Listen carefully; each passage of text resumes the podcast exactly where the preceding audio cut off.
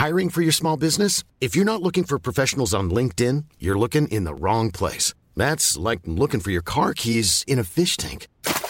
LinkedIn helps you hire professionals you can't find anywhere else, even those who aren't actively searching for a new job but might be open to the perfect role. In a given month, over 70% of LinkedIn users don't even visit other leading job sites. So start looking in the right place. With LinkedIn, you can hire professionals like a professional. Post your free job on linkedin.com slash people today.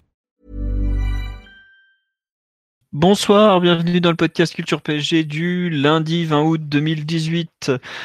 Nous sommes au rendez-vous comme d'habitude. On s'excuse pour le léger retard. On a des problèmes techniques avec euh, l'ami Omar qui n'arrive pas à rejoindre le, podcast. Donc on va voir. Enfin, il essaye de nous rejoindre. Au pire, on a demandé à un certain remplaçant de, de, se préparer au cas où. Mais bon, on va quand même commencer parce que vous attendez. Je vois qu'il y a déjà des réactions sur le live. On est trois donc pour l'instant puisque Monsieur Martinelli est là comme toutes les semaines. Salut. Et nous avons l'ami Max qui est disponible dans son grand emploi du temps, fort rempli. Salut à tous. Qui tient à vous dire qu'il a enfilé un slip pour, pour présenter le podcast. Hein, vraiment, on est, on est content de l'apprendre. C'est toujours un plaisir. Voilà, bonjour à tout le monde sur le live. Je vois qu'il y en a qui rentrent de la plage, il y en a qui nous parlent de la prolongation de Di Maria et le ya ya ya ya de Andrel. Voilà, on en parlera dans la deuxième partie de l'émission. Là, on va commencer comme d'habitude sur le, retour sur PSG Guingamp, enfin Guingamp PSG pour être tout à fait exact, puisque c'était à, Guingamp. Euh, on va revenir sur le match euh, en plusieurs parties, notamment euh, un peu le, le, match en général, les demi-temps, puis un peu l'aspect individuel, parce qu'il y a eu quand même pas mal de choses à noter aussi bien du côté des stars que des jeunes, puisque c'était un peu le, une composition de ce type-là. Ensuite, on va faire un beau point mercado, parce qu'on a de la rumeur dans tous les sens en ce moment, du Philippe et Louise, du Rakitic, du Lo Celso, du Rabiot, du Di Maria, etc., etc. Euh, donc voilà. Euh, on va commencer tout de suite euh, sur le Guingamp PSG de samedi, donc victoire 3-1, ouverture du score de comment il s'appelle déjà? Oh, aidez-moi, j'arrive pas à retrouver son nom. Qui a marqué côté Guingamp là Nolan, Nolan Roux. Nolan Roux, voilà. Inimitable quand, Nolan Roux. Comment La légende du multiligue 1. La légende du multiligue 1, bon, donc qui a logiquement couronné euh, l'ouverture du score, enfin euh, la domination guingampèse et l'ouverture du score. Euh, égalisation du PSG en début de seconde période par Neymar sur penalty, puis euh, Kylian Mbappé entré en jeu qui fait différence dans les dix dernières minutes avec un doublé en deux jolis buts bien construits, bien propres, et puis aussi une belle action individuelle. Euh, qui veut faire le fameux pouls du match? Est-ce moi, euh, comme toujours ou pas? C'est pour toi, Philo. Allez, bon, bah, c'est pour moi. J'étais absent la semaine dernière, donc je me rattrape. Bon, bah, un bon match de Ligue 1, déjà, faut le signaler, voire un très bon match de Ligue 1.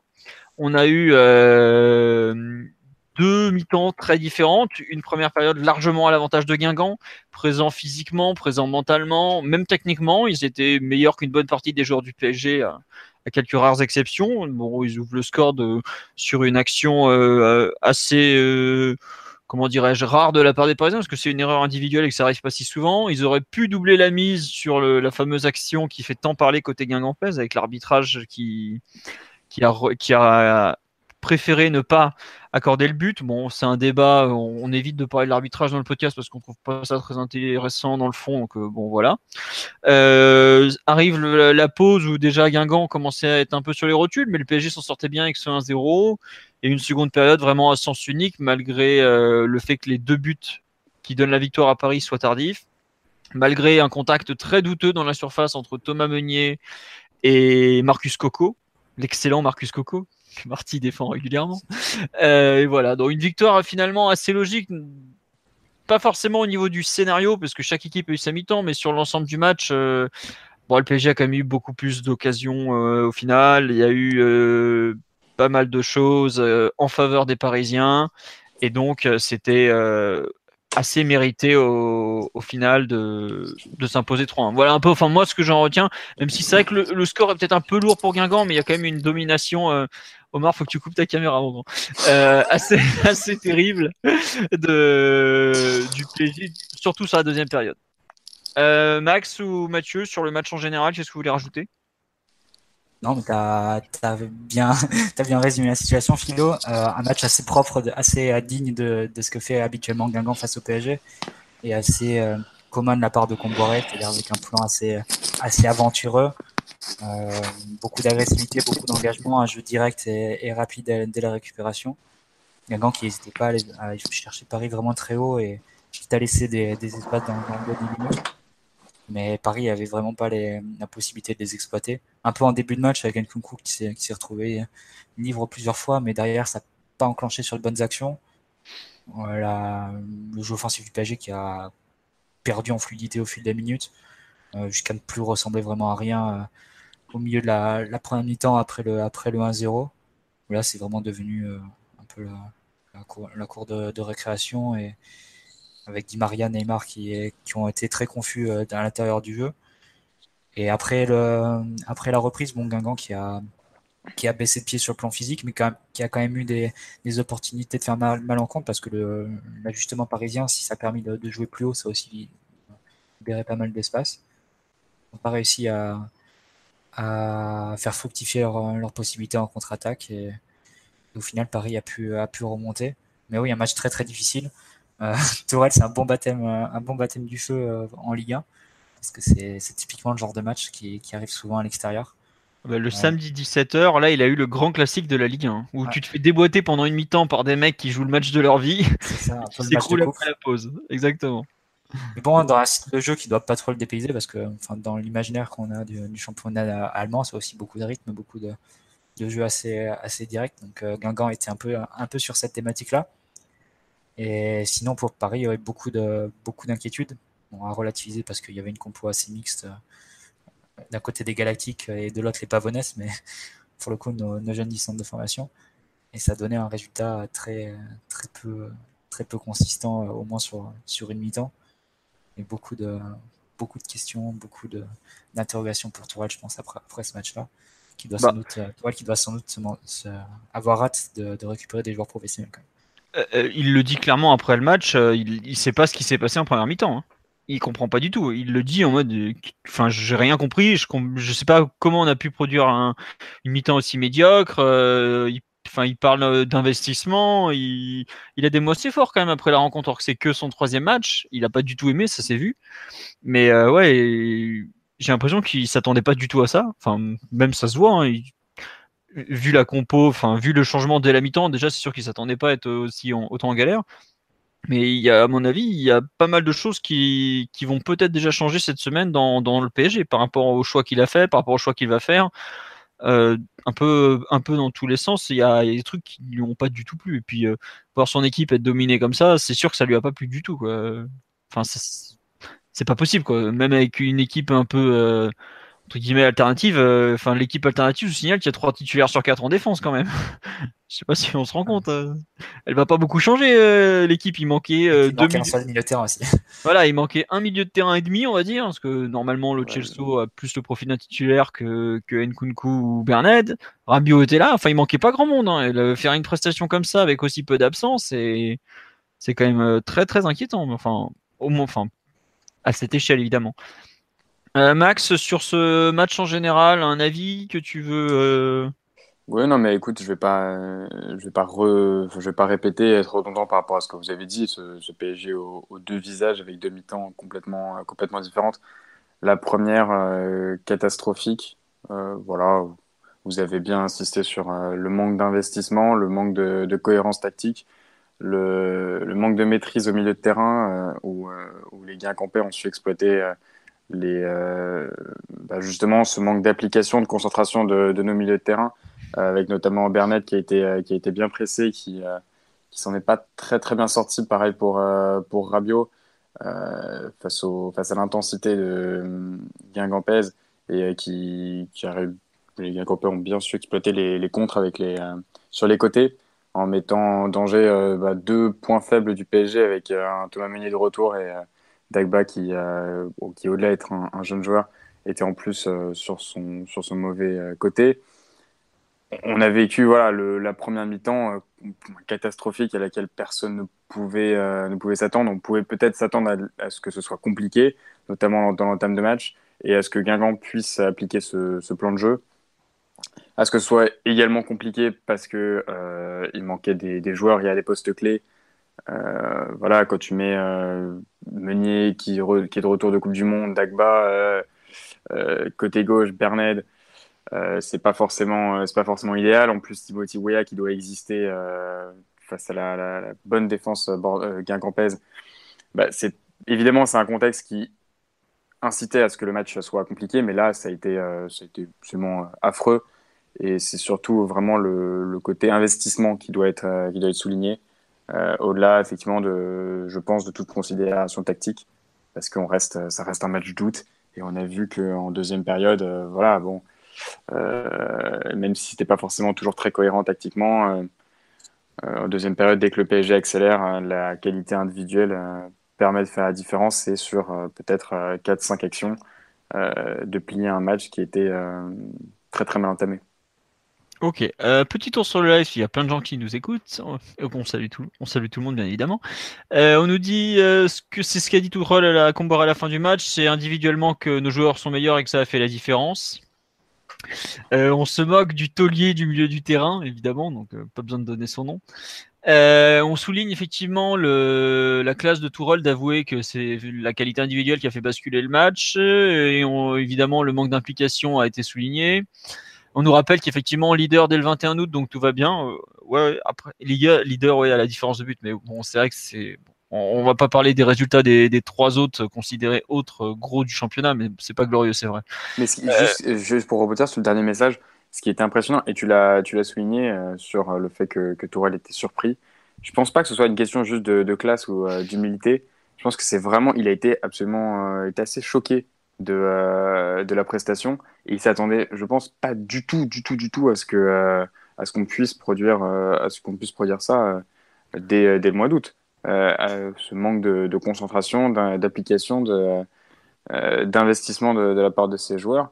Et, euh, je pense qu'il était, c'était vraiment une réaction tout à fait naturelle, au-delà de la classe qu'il peut avoir en tant qu'entraîneur d'un grand club vis-à-vis d'un petit club qui, l'a mis en danger. Il y a une part de responsabilité dans ces choix aussi. Hein. Ah, mais on parlera, on parlera, plus en détail tout à l'heure. Mais... De, de, ce point de vue-là, effectivement, je pense qu'il s'en cache pas. Mais le, juste en termes juste de, mentalité et d'approche euh, psychologique de la rencontre, je pense qu'il ne s'attendait pas du tout à ce que le, son équipe puisse produire, euh, puisse produire ça. Et à ce que certains joueurs puissent être euh, à, ce point-là en, difficulté. Ouais, attends, juste fini dans les commentaires. Alors, il y a, l'ami Piotr qui, qui m'a fait un tweet, je suis pas sûr de, de, tout bien comprendre. En fait, par rapport à qui il parle. Il dit le PSG a manqué de choses, de beaucoup de choses, mais pas d'opportunités exploitées dans le bloc adverse.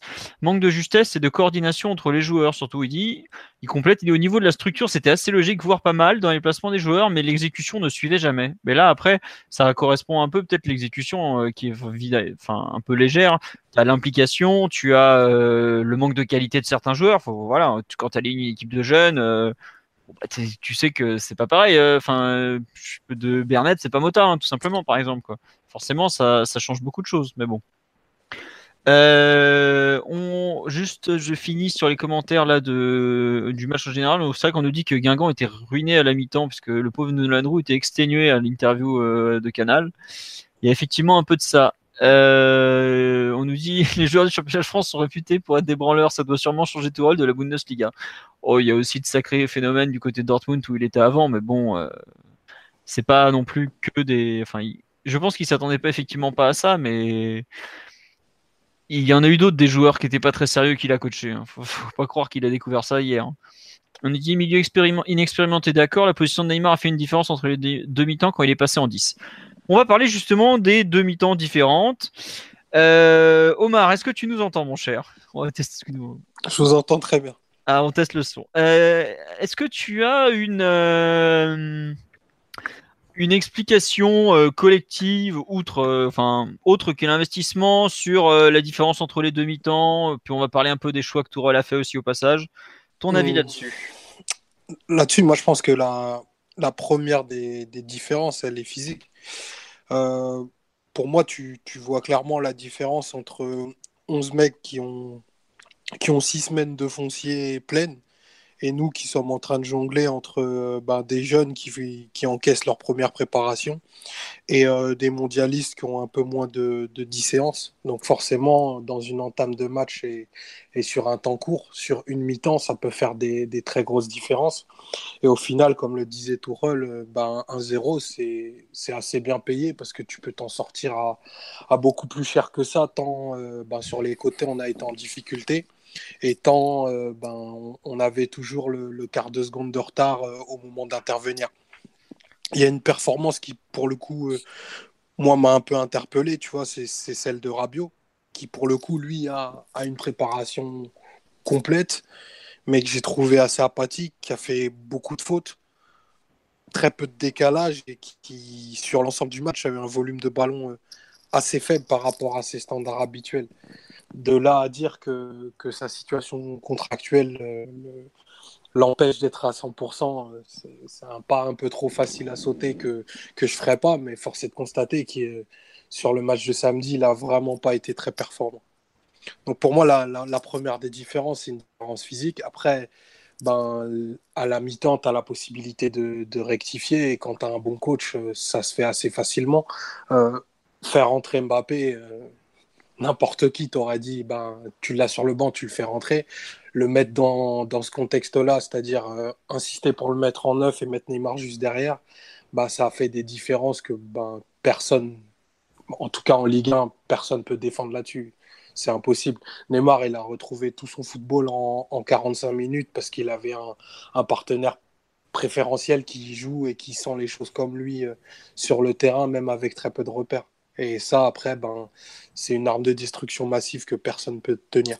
Ce qui était étonnant, c'est avec, euh, avec les choix initiaux et par la suite avec les, ajustements, c'est que Neymar a commencé avec une position là encore très excentrée en fait, tu avais l'impression sur le début match que le joueur que, que, Paris voulait euh, faire briller, entre guillemets, et exploiter au max sur ce, sur ce début de match, sur ce plan initial, c'était Nkunku, qui s'est retrouvé, euh, je pense, une demi-douzaine de fois seul entre les lignes, euh, vraiment bien libéré. Avec, euh, je pense que l'idée, c'était une fois que, que Nkunku était libéré, c'est de pouvoir trouver après Di Maria ou Neymar sur les, sur les côtés en un contre un.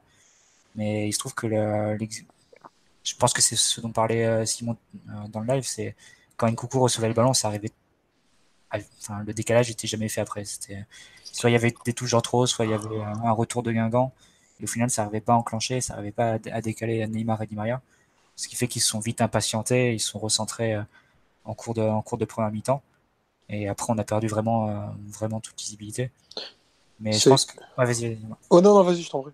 Non, après, je pense que le, on a été surpris, je pense, par l'engagement Gagampé au pressing. Surpris, bon, façon de parler, en tout cas gêné et, mis en difficulté par, ce, par cet engagement-là. Notamment Bernet qui s'est pris euh, Bénézé, Ludovic Blas, qui sortait parfois très très haut sur, sur lui et qui a rendu euh, des ballons sous pression, euh, je pense au moins trois reprises dans les, dans les 20 premières minutes. Alors que quand il était euh, pas gêné et qu'il avait un peu de temps, il réussissait à trouver une contre ligne ou à, décaler de Niemeyer sur le côté. Donc c'est vraiment ce qui a gêné. D'ailleurs, l'action du but, c'est un peu ça. C'est il est un peu, euh, il est un peu mis sous pression. Il trouve pas de solution vers l'avant et il envoie une passe, une passe ratée vers vers Dagba. Et je pense que c'est vraiment ce qui a ce qui a ce qui a posé des problèmes à Paris. C'est la difficulté à, sortir les ballons sous pression. Et je crois que c'est euh, quelqu'un sur le live parlait de Rabiot, mais euh, enfin Rabiot, tu sais que c'est c'est pas un joueur qui, a d'énormes qualités sous pression non plus. C'est le seul milieu parisien qui a ces qualités-là, c'est Verratti. Il n'y a pas de chance, il n'est pas là. Tous les autres, c'est des joueurs qui perdent des ballons quand ils sont pressés. Donc, euh, Guingamp a vraiment fait ce qui était impossible à faire quand, quand Paris avait Mota et Verratti sur le terrain, c'est-à-dire presser nos milieux, récupérer les ballons hauts et puis après lancer, lancer les, des flèches sur les côtés où là, en un contre un, ils avaient l'avantage face à Meunier et Dagba qui, qui sont beaucoup plus, beaucoup plus légers dans ce domaine. Donc, c'était assez simple le plan de Guingamp, mais assez, assez efficace et, et sûr de marcher en fait vu les, vu les joueurs alignés du côté de PSG, je pense. La, surprise de, de, se faire pilonner sur les côtés, Guingamp, ils avaient fait exactement pareil font ça tout en, en, en, avril contre le PSG. Marcus Thuram, je crois qu'il il avait gagné 8, 8, 8 ou 9 tête à tête sur 12 euh, ce qui est une sacrée performance en, en avril dernier. Et là, il est... la, victoire, c'est la première victoire face à Emery aussi. Ouais, c'était Guingamp Capital, c'était celui-là. non, non, non c'est pas celui-là. Guingamp Capital, c'est le. C'est celui euh, ah non, sous, sous Laurent Blanc. C'était ah, c'est sous Lolo White. Ouais. Ah, non, celui-là c'était Guingamp la crise. C'était juste après la défaite à Montpellier. Exactement. Ouais, c'était c'était c'était celui de la crise. Donc ouais, pour revenir à celui d'avril dernier, ils, ils, avaient exactement le même plan. Après, ils ont ils ont ciblé Bernet parce que ben il manque un peu de, il a un déficit physique tu vois, pour se retourner et tout. Là-dessus, il n'y a, y a pas de souci. Et tu disais que Rabiot, il a du, du, mal sous pression. Je pense que, en fait, la nature du milieu de terrain l'oblige forcément à changer certaines choses parce que Nkunku, il avait opté pour faire un match très vertical au départ. Il essayait de percuter bien plus que d'habitude. Et euh, comme c'est quelqu'un, je pense, qui est assez attiré par, euh, par le but et, la volonté d'être décisif, bah, plutôt que de faire le décalage, il a souvent tenté sa chance. C'est ce qui a beaucoup, je pense, euh, exaspéré Neymar parce qu'il ne lui libérait pas les ballons dans, dans les temps qu'il espérait. Quand, quand, tu vois que ben, sur les côtés, tu vas être en souffrance du profil de, de, Dagba et que Meunier, c'est pas un joueur très fiable dans les 1 contre 1, ben en fait, on se retrouve rapidement démuni d'options parce que Di Maria, il n'était pas encore très ordonné et euh, on, s'est retrouvé rapidement sans solution. Ah, c'est pour ça que franchement, à, 1-0 à la mi-temps, j'étais vraiment, mais vraiment très, très, très content.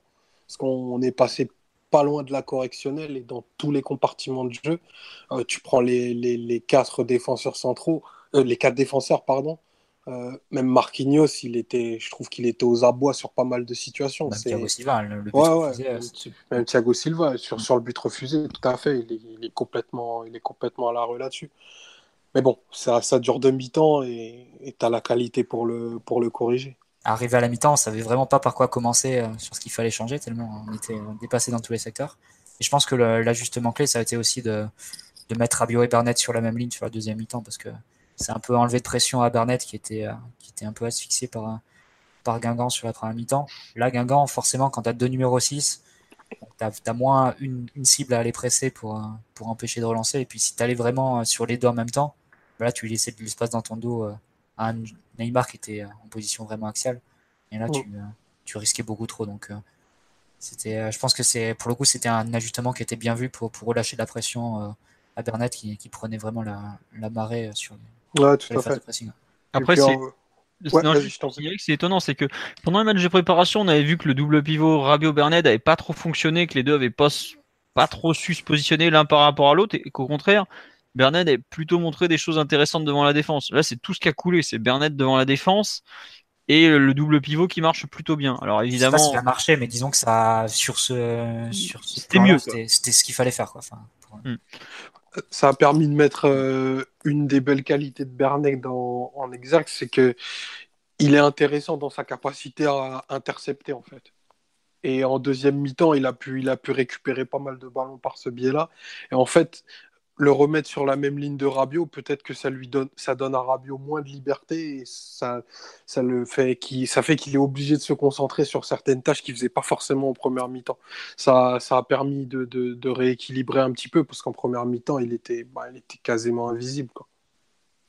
Ah bah la première mi-temps, globalement, il fait partie de ceux qui ont le plus souffert et qui qui ont le plus perdu en termes de crédit. Après, c'était sa première en Ligue 1 euh, à l'extérieur comme ça, à ce poste-là, qui, connaît à peine euh, le poste de, de 6. Il n'y a jamais joué pratiquement en jeune, même je crois qu'il n'y a jamais joué. Enfin, moi, j'ai pas de souvenir de lui devant la défense. En relayeur, oui, mais pas devant la défense. Bon, euh, voilà, c'était compliqué. après, il y a une bonne réponse de l'équipe et de Tourelle à la mi-temps qui permet de retourner le match et c'est aussi une bonne chose. Je vois sur là, vous fait, on nous demande est-ce que vous diriez que Tuchel a montré son aptitude à vite trouver une solution ou plutôt son erreur de compo en début de match? Bah, c'est un peu des deux. Il n'y a pas de vérité absolue puisque il y a deux mi-temps euh, vraiment opposés et l'une qui sauve l'autre. Après, il y a ça qui a tellement de talent côté PSG que bon, déjà Neymar et Mbappé dans la même équipe. Euh, c'est un peu de la triche quoi. Ça aide à faire les bons choix hein, quand Mbappé. C'est ça. Voilà. Hein. Est-ce qu'on peut vraiment parler de coaching gagnant quand tu fais entrer Mbappé euh, C'est un peu forcé, quoi. Après, il faut voir le contexte dans lequel il l'a mis aussi, quoi. Tu vois, il aurait pu le faire rentrer à droite, par exemple. Parce que Di Maria faisait pas, faisait pas la mi-temps de sa vie. Il aurait pu se dire ça. Euh. Ouais, Mbappé pour moi, c'était quand même évident. Hein. Moi, je pensais pas qu'il ferait ça à la mi-temps. Ah ouais? Franchement. Tu, euh, pensais qu'il sortirait Di Maria? je pense... Non, je pensais pas qu'il toucherait les offensifs. Il y a un Kunku peut-être Je euh, pensais qu'il sortirait ou, ou Berned ou, un des jeunes en fait, ou Dagba. Bah, ouais, mais là ça aurait été dur. enfin, je pense que là il a été assez psychologue parce que ça aurait été dur de leur faire porter le chapeau de la. Oui, oui, oui, je, je, je, je suis tout à fait d'accord avec toi, mais des fois les, les coachs pro ils s'embarrassent pas de ce genre de, de, considération là. Quoi. Mais pour le coup, je pense que c'est une marque de confiance supplémentaire qu'il a par rapport à, à, ces deux joueurs en particulier parce que et en particulier pour Bernet, qu'il a laissé sur le terrain 80 minutes, qu'il a aligné en numéro 6. Alors que, bon, les, il a eu une déclaration intéressante sur Mbappé en fin de match. Touré, il a dit on, on savait que Guingamp jouerait avec intensité, donc c'est pour ça qu'on a décidé de, de, mettre Mbappé en deuxième mi-temps. Et de pas il le voulait, euh, il le voulait pour finir le match. C'est ça la phrase. Et donc, il savait que Guingamp jouerait avec intensité. Et, malgré ça, il a décidé de mettre Bernet en 6. Et c'est quand même une approche qui est assez, euh, assez intéressante, enfin, qui est assez révélatrice, je pense, de, la nature de Tourelle, parce que si tu sais qu'en face, il va y avoir une équipe qui joue physique, qui, euh, qui joue euh, direct, qui joue euh, avec beaucoup d'engagement, au fond, tu as, deux, as deux choix. Soit tu mets un joueur qui est capable de répondre à ça sur le plan physique, sur le plan du combat, auquel cas, la Sanagara, c'est un peu le, le, profil tout indiqué. Soit tu mets un joueur qui, par sa qualité de jeu, par sa qualité de passe, par sa, ses capacités à jouer vite, euh, va faire que, que, que, les contacts seront évités, que le jeu que Paris va, va sortir de la pression par la qualité technique. Et je pense que c'est ce que Tourelle a visé avec le, choix de Bernett, qui est, est, quand même assez surprenant et qui a parfois été un peu euh, risqué sur le plan physique, parce que à un moment, je crois très tôt dans le match, tu as un dégagement de Guingamp euh, que, loin devant, un ballon en cloche. Bernard ne sait pas trop comment faire, il laisse rebondir et après, tu as, as, un Guingampé qui, le, qui ouais, au, il se fait exploser. Ouais. Typiquement, il a tu savais que tu allais souffrir sur le plan physique en mettant cette option, mais Tourelle a quand même choisi cette option de d'avoir de la technique quoi, devant la défense. On ne pas vraiment payé, mais c'était vrai. Je pense que c'est révélateur de, de, de ce qu'il compte faire et de sa, de sa nature et de son penchant en tant qu'entraîneur. Ouais, tout à fait. Puis même, tu as un choix aussi qui est assez. Je trouve que le choix des latéraux, on dit beaucoup aussi, malgré tout. Parce que quand il met. Bon, il met Meunier côté droit et il bascule euh, Dagba à gauche plutôt que Ensoki. C'est-à-dire que je trouve qu'il fait un choix, il préfère un profil de vrai latéral qui est Dagba, qui a joué à gauche, à droite dans sa carrière, même si bon, il a 90% de ses matchs, il les a fait à droite, plutôt qu'un joueur euh, tactiquement pas forcément au point comme Ensoki, et euh, qui pourtant physiquement est plus apte à répondre. Clairement, pour moi, il a fait un truc, c'est qu'il a dit bon bah face à Turam, on va mettre un mec qui a, du, la puissance comme lui, parce que honnêtement, hein, il met Dagba contre Turam, je pense qu'il y a massacre absolu. C'est encore pire que ce qu'on a vu, hein, parce que on a déjà vu Dagba en difficulté face à un joueur comme Casimir Ninga qui est physique mais pas non plus, euh, enfin qui est costaud mais pas pas extra, enfin qui, est plus rapide que vraiment physique. Thuram, franchement c'est un buffle. Hein. Euh, le pauvre Dagba, ce qu'il aurait pris, c'est réel. Après, il le met côté euh, Marcus Coco de mémoire, qui est un peu moins physique et déjà Dagba a souffert. Et par rapport pourquoi il a pas mis Ensoki, je pense qu'il la met pas parce que justement Ensoki est un joueur qui a du mal à gérer tout ce qui est transition défensive et en l'occurrence, euh, Guingamp joue beaucoup comme ça. Guingamp, le but, c'est récupérer, on récupère, on va vite devant parce qu'on a des joueurs qui vont vite sur les côtés. Et est-ce que, pour moi, c'est l'explication pour laquelle il met Dagba plutôt que Ensoki parce que l'histoire des contrats, tout ça, j'y crois pas. Sinon, il l'aurait pas fait jouer précédemment. Ensoki, la situation a pas beaucoup évolué au cours des derniers jours. Mais ouais, euh, le problème, c'est qu'après, il, il le, crucifie pas non plus. Il sait très bien qu'il lui a fait faire un truc difficile. Il le laisse tout le match. Bon, Dagba, euh, je pense qu'il avait pris un jaune, il l'aurait sorti parce qu'au bout d'un moment, ça devenait dangereux de jouer à 10. Mais Dagba a évité le jaune. On se demande un peu comment, mais bon, il l'a évité. Et euh, il se retrouve un peu dans le même cas que Bernet, de savoir il, sait ce qu'il leur a fait, ce qu'il leur a demandé. Il, il les condamnera pas pour autant. La preuve, enfin, il sort à la mi-temps parce que le pauvre, bah, il était perdu en pointe et c'est pas un poste qu'il connaît très bien. Je pense qu'il n'est pas condamné pour autant.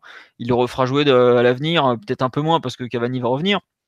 Mais je trouve qu'il a fait des choix. Il leur a donné beaucoup de confiance. Il leur a maintenu euh, plus ou moins, selon les trois joueurs que je viens de citer. Mais euh, tu as dit que, Mathieu, tu disais qu'il y avait des choix euh, techniques, notamment par rapport. Il savait à quoi s'attendre. Je pense que tu es obligé de voir une nouvelle fois que tu as aussi des messages pour la direction. Quoi quand tu fais jouer Dagba arrière gauche et Bernat devant la défense, alors que tu n'arrêtes pas de réclamer un 6 et un arrière gauche. Euh. Je pense qu'à ce fin, moment, le, championnat a commencé. Je pense qu'il y a des choix techniques. Enfin, c'est d'abord des choix techniques, Philo, je pense. Ah ouais, mais là, si tu le laisses. Euh... Je sais pas s'il y en a tant que ça des choix techniques. Parce... Enfin, il y a une partie technique, c'est sûr, parce que Bernat devant la défense, on l'avait déjà vu, tu vois. Mais là, au bout d'un moment, quand tu fais ça. Euh... Bernat, il avait fait une bonne, euh, un bon passage hein, devant la défense face à Caen euh, les 20 dernières minutes. Ah mais moi je l'avais trouvé très bon pareil contre l'Atlético le début de la deuxième mi-temps où il est devant la défense il est vraiment bon. Et il plaît au staff il a des qualités d'organisateur qui font que un jour ça peut être un bon une bonne sentinelle. Il joue vite hein, il joue euh, il joue toujours une deux touches. Enfin il essaye d'accélérer le jeu. Je pense que ça, ça joue aussi dans, dans oui, mais c'est vrai que de toute façon tu le mets en difficulté et, c'est pas forcément lui faire un cadeau que de l'installer à ce poste qui connaît pas et qui enfin pas, pas très bien et qu'il n'arrive pas encore à, maîtriser, à appréhender. Face à une équipe qui va jouer avec intensité et pressing, de toute façon, tu lui fais pas un cadeau et tu sais très bien qu'il va être en, difficulté et que ça peut justement être source de, gros problèmes. Là-dessus, peut-être c'est plus criant avec Dagba côté gauche. je suis d'accord avec Philo, il y a forcément une part de euh, choix extra-sportifs liés effectivement peut-être à, des messages envoyés par Toural à sa direction sur euh, le, manque de profondeur et le manque de, qualité en quantité de, son effectif. Le manque de joueurs tout court même. Attends, tu oui. voilà, enfin, que l'alternative côté gauche ce soit Ensoki ou Dagba, c'est déjà un message en soi. C'est oui, va, quel que soit le joueur que choisit Tourelle, c'est accablant pour le, pour le club d'en être là le 20 août. Quoi. Moi, je trouve justement que Tourol, il leur fait un, il leur fait un cadeau formidable. Ah, mais... Si, si, c'est une décision, on, part du principe où c'est des, des, choix techniques qu'il fait. Il connaît très bien les forces et les faiblesses des deux garçons en présence. Donc, il les, remet, il les met dans un contexte compliqué où il, sait, que leurs difficultés vont être un peu mises en lumière par les qualités de l'adversaire. En fait, c'est, il, leur donne, il leur donne de quoi progresser euh, de manière euh, très claire et très concrète. C'est un énorme, c'est un énorme signe de confiance de, de sa part et de la part du staff. Enfin, moi, je serais Bernet ou Dagba, je serais vraiment très enthousiaste de venir à l'entraînement tous les jours. Parce qu'il ben, il aurait très bien pu euh, titulariser Lo Celso, par exemple. Lo Celso qui est en train, je sais pas, peut-être d'être, d'être blacklisté ou d'être, de reculer dans, dans la hiérarchie et il lui donne constamment des minutes à des rôles différents au milieu du terrain, ça lui permet d'étoffer sa palette. Et concrètement, euh, même s'il finit la saison à, à 20 matchs, bah, ce sera un gap de franchi énorme par rapport à la situation dans laquelle il était le 4 juillet. Pour parler de Bernet, pour Dagba, j'en parle même pas.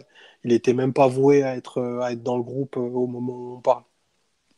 Non, mais après, tu vois, Omar, moi, ce que je veux dire, c'est que euh, il les a utilisés comme un message politique mais c'est très bien qu'il les ait utilisés sportivement, dans le sens où s'il y a bien un mec qui va pas les condamner, c'est lui.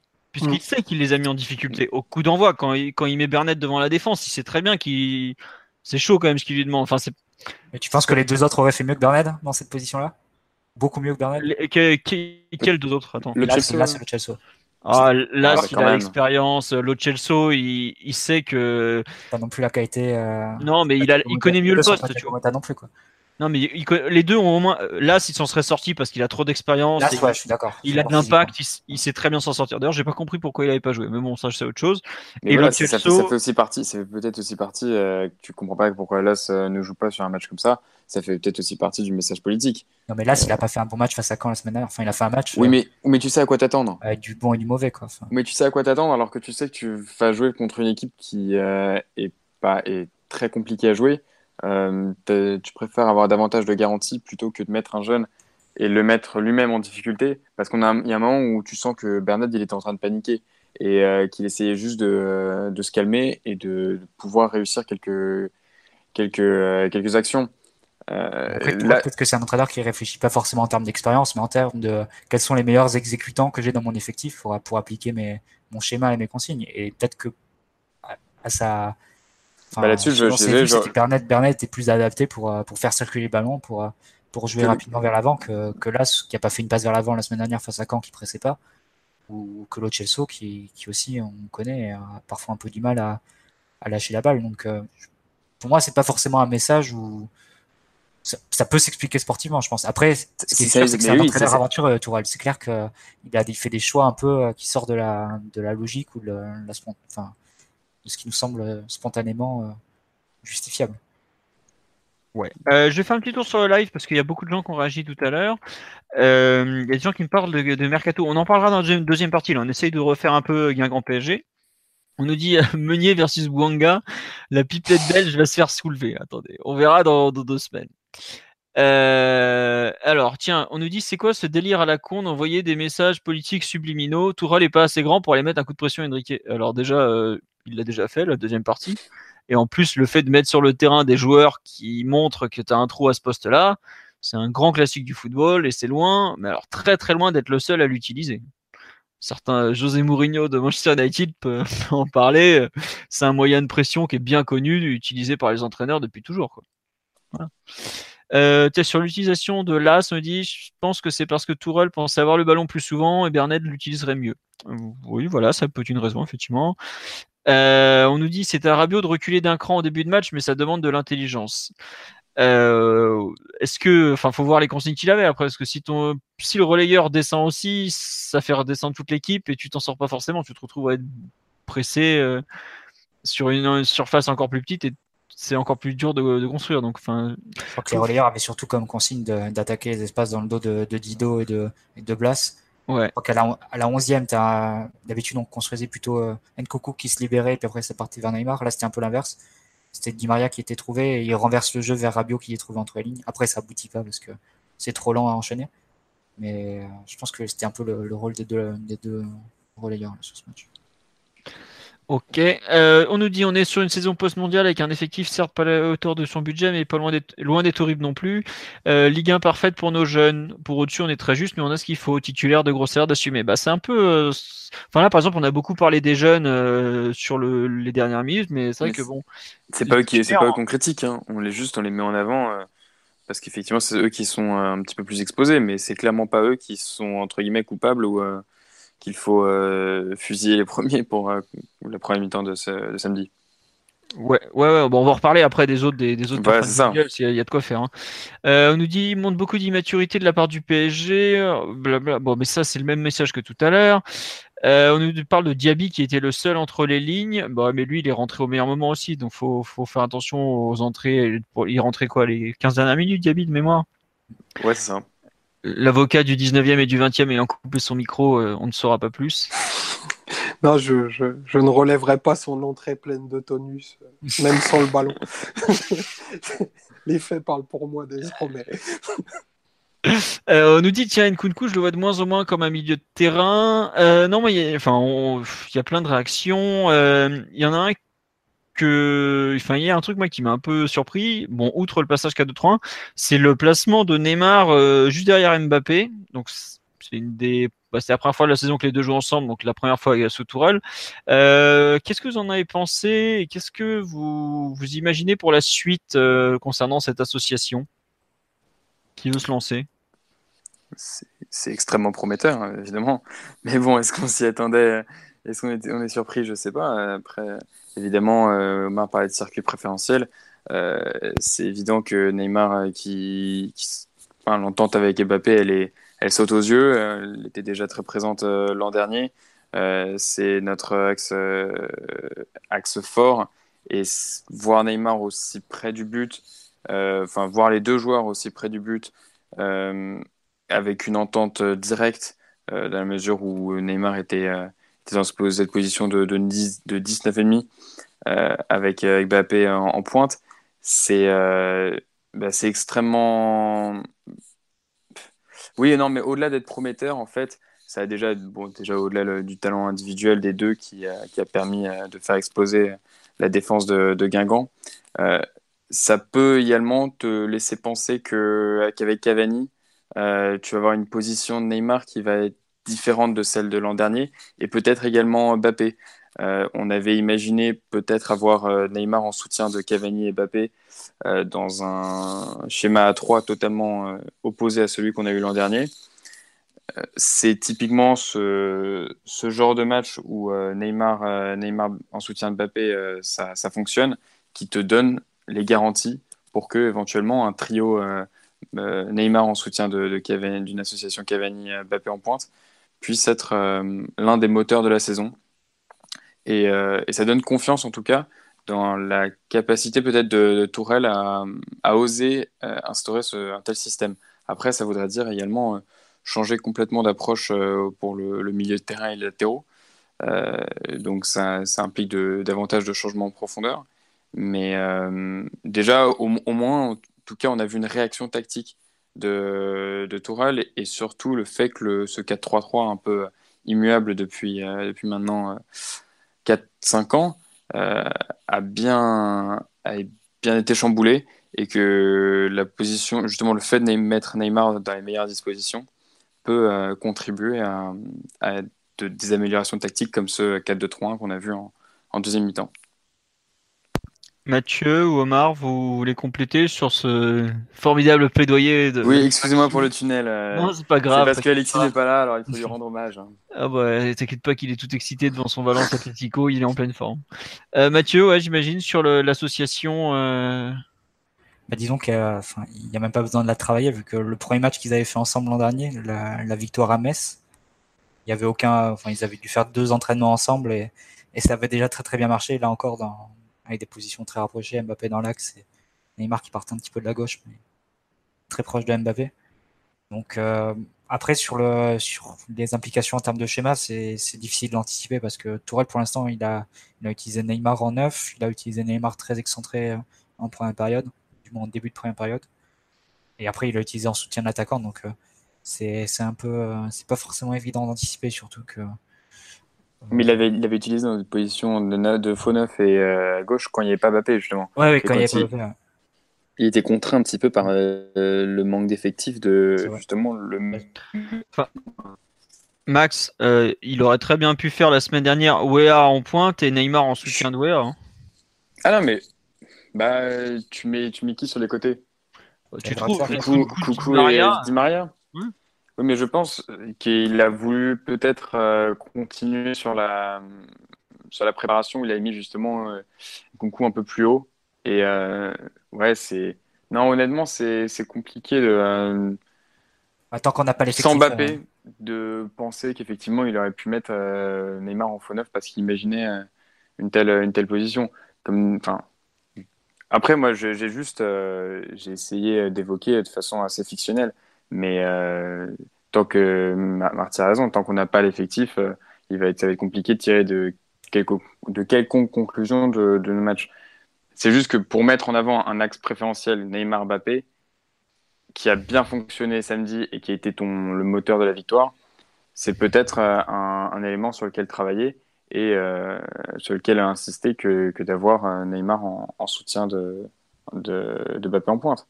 Et donc, effectivement, par a fortiori avec euh, Cavani à, ses côtés.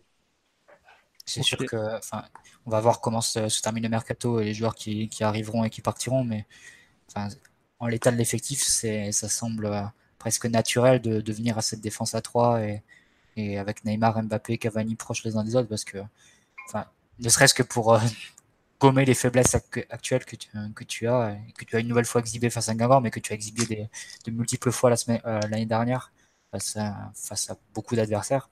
C'est-à-dire que ton milieu de terrain aujourd'hui, si tu veux continuer à jouer à 3 au milieu, je pense qu'il te faut deux recrues et deux recrues très solides parce que Verratti c'est le seul vraiment qui a, qui a le niveau et il a la capacité, enfin c'est le seul qui est vraiment à l'aise dans un milieu à 3 euh, sur tous les par rapport aux autres milieux. Rabiot on s'est toujours demandé si c'est pas un 6, pas un 8 sur dans ce, dans ce dispositif là. Pareil pour Chelsea, on sait pas trop comment le caser. Là c'est Adira, c'est plus une, une roue de secours. Euh, et puis évidemment la question des latéraux où Thomas Meunier, tu sais que enfin, il vaut mieux l'exposer au sein d'une défense à 5 que d'une défense à 4 parce que les conséquences sont, évidemment beaucoup moins, beaucoup moins grandes. Donc, euh, mais ce serait la même chose pour, pour un Kurzawa de l'autre côté évidemment. Donc euh, ouais, c'est sûr que c'est y a beaucoup de beaucoup d'indices, beaucoup de, de faits qui, qui te pousseraient à changer de système parce que bon voilà le l'époque Mota Verratti Matuidi elle est révolue, on n'a plus deux des trois joueurs, le troisième est souvent absent donc euh, ce serait euh, c'est plus valable de, de continuer à construire sur ce qui a été fait euh, les saisons précédentes quand les joueurs sont partis. Mais, mais oui, il y a beaucoup de, beaucoup de travail. Tu les as pas remplacés en plus. Ouais, en plus que tu les as pas remplacés. Donc euh, ouais, il y a beaucoup de, de travail devant nous. Là, je pense qu'on est encore en pré-saison, on est encore dans des, dans des situations d'essai et de tâtonnement. Donc, euh, Mais en plus, c'est du tâtonnement où tu n'as pas 100% ouais, de ton peux effectif parce que t'as- et voilà, t'as pas eu, euh, pas eu Kimpembe, Mbappé, euh, Cavani euh, pendant jusque maintenant ou, ou presque. Donc effectivement, pour le moment, Ni tu peux Kurzawa. pas. Ni Kurzawa, en effet. Euh, c'est vrai que c'est important de le souligner. Titulaire Mais- à l'heure actuelle. bah non, mais tu rigoles euh, et moi aussi Oui, ça me oui. fait flipper, hein, mais, euh, Indiscutablement. Ouais, c'est le seul arrière gauche de l'effectif à cet instant. C'est le- joueur le plus indiscutable du 11 de Aujo- Aujourd'hui, il y en a un qui est sûr de débuter tous les grands rendez-vous, c'est lui. Allez, on va se pendre, on revient. Ouais, en tout cas, c'est clair que euh, enfin, ça, fait, ça fait un an qu'on sait qu'avec ce 4-3 là et avec ces joueurs là au milieu, euh, on prend à chaque fois qu'un adversaire met l'impact, met l'intensité, on souffre parce qu'on n'a pas les joueurs pour, euh, sortir le ballon sous pression, pour calmer le jeu, pour contrôler le jeu, pour l'orienter.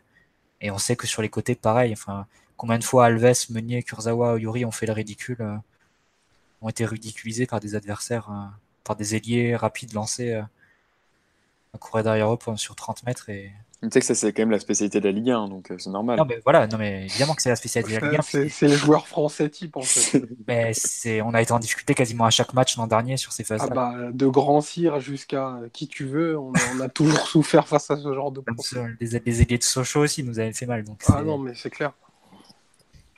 Donc forcément, il faut réussir, à faut réussir à trouver un autre équilibre. Après, par quoi ça passera, ce sera le boulot de Tourelle et ça va dépendre aussi de l'effectif euh, qui... qui sera au 31 août, mais il disait dans une interview à une chaîne allemande, Tourelle, d'après le match face à Caen, il disait à Dortmund les, premières semaines, enfin j'ai eu pendant cinq semaines mon effectif euh, au complet avant de, faire mon premier match.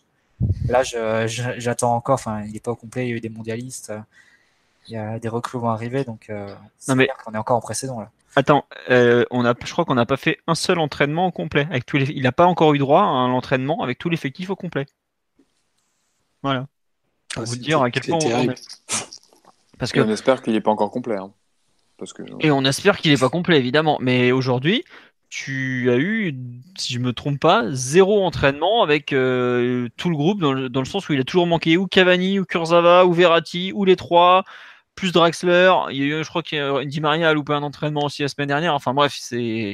Bah, Verratti, il a, il a commencé à sous les entraînements au moment où les Français sont revenus. Donc... Voilà.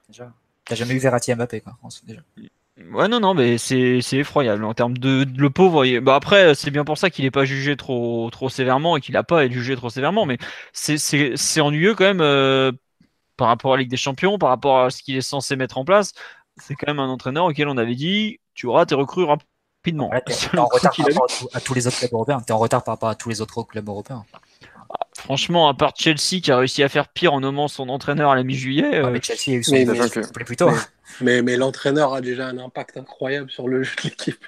Ouais, Ça, ça se voit pas trop qu'il travaille depuis trois semaines. Quoi. Mais non, mais Sarri, il a eu son effectif plus tôt vu qu'il a eu avant le, PSG camp. Enfin, c'était le. Mhm. Non, non, mais ce que je veux dire, c'est qu'il euh, il y en a pas beaucoup euh, qui. Enfin, c'est irréel la situation qu'on lui a filé, quoi il savait qu'il aurait pas beaucoup de joueurs et puis bah forcément euh, avec la Coupe du Monde nos joueurs sont allés assez loin. Et les rares qui sont pas allés loin genre je pense à Draxler le mec qui revient il se pète euh, il a pas il a pratiquement pas joué une minute depuis quoi. Enfin c'est fou quoi comme situation. Bon c'est comme ça, hein, il faut qu'il fasse avec, et puis il n'a pas le choix. Donc euh, bon. On nous demande si la, chronique de Django arrive, mais non, l'ami Django est coincé euh, dans sa niche pour l'instant, donc euh, on va en parler après. Il y a beaucoup de gens qui nous parlent sur live de 3-4-2-1, tout ça, mais en fait aujourd'hui, on, enfin, on pourrait en parler, mais on va plutôt attendre peut-être. Voilà, c'est très flou. on était persuadé, enfin, il, pas persuadé, mais il y avait beaucoup de de remarques par rapport à la préparation sur la défense à 3, tout ça. Trois matchs officiels, elle n'a pas eu une minute d'existence, la fameuse défense à 3, donc euh, on va attendre un peu. Et puis euh, aujourd'hui, euh, savoir ce que, que j'allais dire Emery, ce que Tourelle a en tête, c'est assez compliqué. L'autre jour, il a dit qu'il était pressé de remettre Cavani en neuf, mais on a vu que bah, il a fait rentrer Mbappé en neuf hier, alors qu'il aurait pu le faire jouer sur le côté droit, comme l'a dit Omar. Donc aujourd'hui, c'est très très flou. On faut voir. Même, même, lui doit même pas avancer dans le. Doit bah, lui, il tâtonne. Il, est, enfin, comme tous les entraîneurs. Pour lui, si tu as Philippe et Louis comme arrière gauche. Ou si oui, mais il a aucune visibilité dans, ce sens-là, que c'est encore pire. J'espère qu'il en a un peu plus que nous. Quoi. Non, mais ça, ça, peut tout changer en fonction des recrues que tu prends. Parce que Philippe et Louis, c'est pas du tout le même arrière gauche que Vendel, par exemple, sans même parler de leur qualité. C'est juste en termes de profil. Ah oui, mais tu peux aussi parler de leur qualité, il hein, n'y a pas de problème. non, je rentrais même pas dans ce débat-là, qui est plus fort euh, c'est juste que c'est deux profils pareils. Pour le milieu de terrain, tu sais pas quel, euh, quel milieu de terrain va débarquer, si ça va être un milieu de terrain euh, technique. Organisateur, distributeur, euh, relayeur. tu sais pas du tout. Donc, euh, franchement, je pense que Tourelle, c'est, il va pouvoir rester à internationale et on aura peut-être les, premiers résultats pour le PSG Saint-Etienne, peut-être. Hmm. Juste une remarque sur, sur le live qui, sur l'état d'esprit un peu actuel côté parisien. On dit c'est un classique de début de saison post-Coupe du Monde, d'où les jeunes recrues. Euh, Tourelle peut attendre, il se débrouille bien, je trouve. Bah oui, mais en fait, il fait ce qu'il peut aujourd'hui, mais c'est impossible de le juger. C'est juste ça qu'on est en train de dire, puisque il n'a pas les joueurs qu'il a demandé, il peut pas mettre en place les systèmes et les animations qu'il aime travailler et qu'il a déjà mis en place dans le passé. Donc aujourd'hui, euh, le pauvre, il fait du bricolage plus que plus qu'il n'impose ses convictions. C'est juste euh, notre conclusion à cet instant. Quoi. l'impression qui prépare plus match par match que. Mais c'est un peu ça, mais même entraînement par entraînement. Ouais. Ah ouais, totalement. Mais au-delà de ça, c'est vrai que ça va quand même être très compliqué pour la Ligue des Champions qui arrive dans trois semaines, un peu plus. Bah, surtout qu'il y a 15 jours de trêve international juste avant. Hein. Et qu'il y a 15 jours de trêve international où tu n'auras pas 70% de l'effectif. De personne. Euh, C'est terrible. Non, mais honnêtement, effectivement, ce manque de visibilité, il va être, il va être terrible et on va, on va arriver dans le, le flou le plus, euh, le plus total pour la première journée de Ligue des Champions, euh, en espérant qu'on ne tombe pas directement sur, sur, un, sur un cadre. Surtout qu'après, tu commences une, une, partie de la saison où tu vas jouer tous les trois jours. Bah, où tu peux plus faire de mise en place. Semaine, quoi, ah bah... semaine, pas plus. C'est plus possible. Donc c'est quand même rageant d'avoir raté la période d'août où tu as une vingtaine de séances, je pense, sur le mois d'août. Tu peux vraiment mettre en place des choses. Là, tu, tu mets rien en place. Tu prépares match par match, par match en fonction de qui est disponible. Et, et Tourelle, je pense qu'il va faire ses dessins pour la saison, vraiment pendant la trêve, inter... pendant la trêve internationale. Et je, je, pense que pour un mec comme Tourol, gagner des matchs pour gagner des matchs, c'est un truc qui doit l'emmerder profondément. Enfin, il, il m'a pas l'air euh, ultra focus sur les résultats, mais. Ah, c'est, ça n'a pas l'air d'être à court-termiste. Hein. Bah, surtout ouais, que ouais. Mbappé Neymar, il les gagne tout seul, les matchs. Donc, ouais, voilà. Il oui. pas besoin d'être préparé. Donc, euh... c'est pour ça d'ailleurs qu'il avait l'air. C'est sûrement pour ça qu'il avait l'air aussi énervé euh, en, en, conférence de presse, parce qu'il se rend compte que pour le moment, il n'a aucune, euh, il, il a aucune emprise sur les résultats. Et, euh, il retire aucun mérite de, de, la victoire. Et il sait très bien que ce qui a fait la différence aujourd'hui, c'est que bah, il a deux mecs qui sont, sont stratosphériques pour la Ligue 1.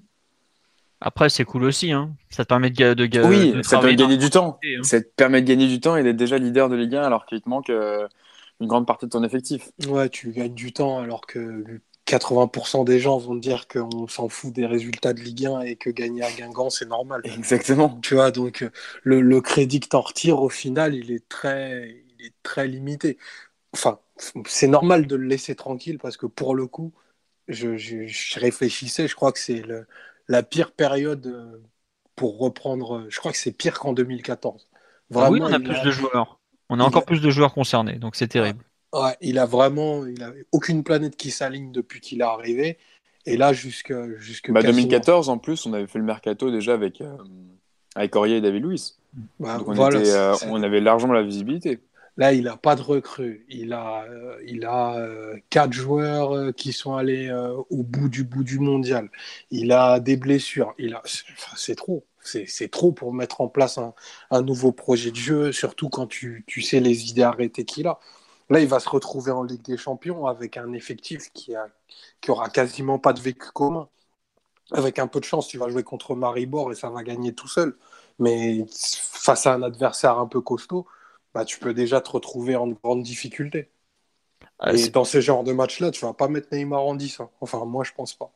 C'est sûr que tu t'imagines, le premier match, tu vas jouer l'Atlético Madrid. Chez lui, tu pleures. Hein. Mais bon, heureusement, on peut pas aller jouer au premier tour. Mais bon, on nous non, dit, ouais. Tu peux jouer à Liverpool. Ouais, voilà, on nous dit, il n'y a rien d'inquiétant, les rendez-vous sont en avril. Euh, non, non, non, premier match Ligue des Champions, tu peux vite avoir une poule compliquée, tu, tu te foires un peu, enfin, c'est très, très, très compliqué. Hein. C'est surtout qu'on a vu que finir deuxième des, des poules de Ligue des Champions. Finir premier aussi. Premier aussi Après, le roi de la Scooboon des tirages est parti, mais bon. Euh... C'est le 12, verra, C'est le 12 et le 13, euh, première journée?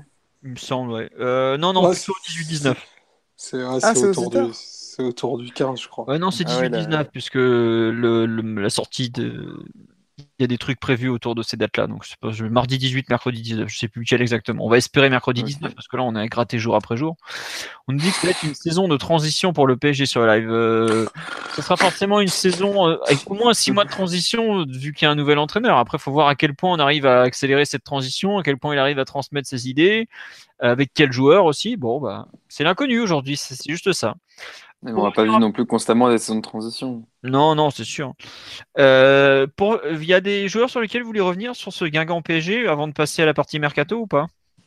Ou... ah, T'es obligé de parler de Mbappé encore une fois.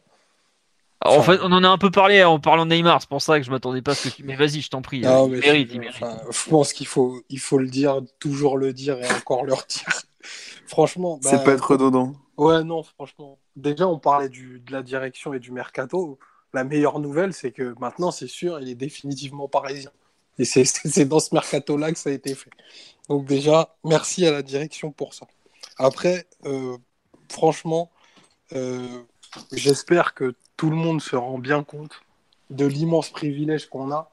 On est en train de vivre en fait l'éclosion d'un joueur historique. Vraiment. À tous les niveaux, c'est déjà, c'est déjà l'un des plus grands joueurs de l'histoire du championnat de France.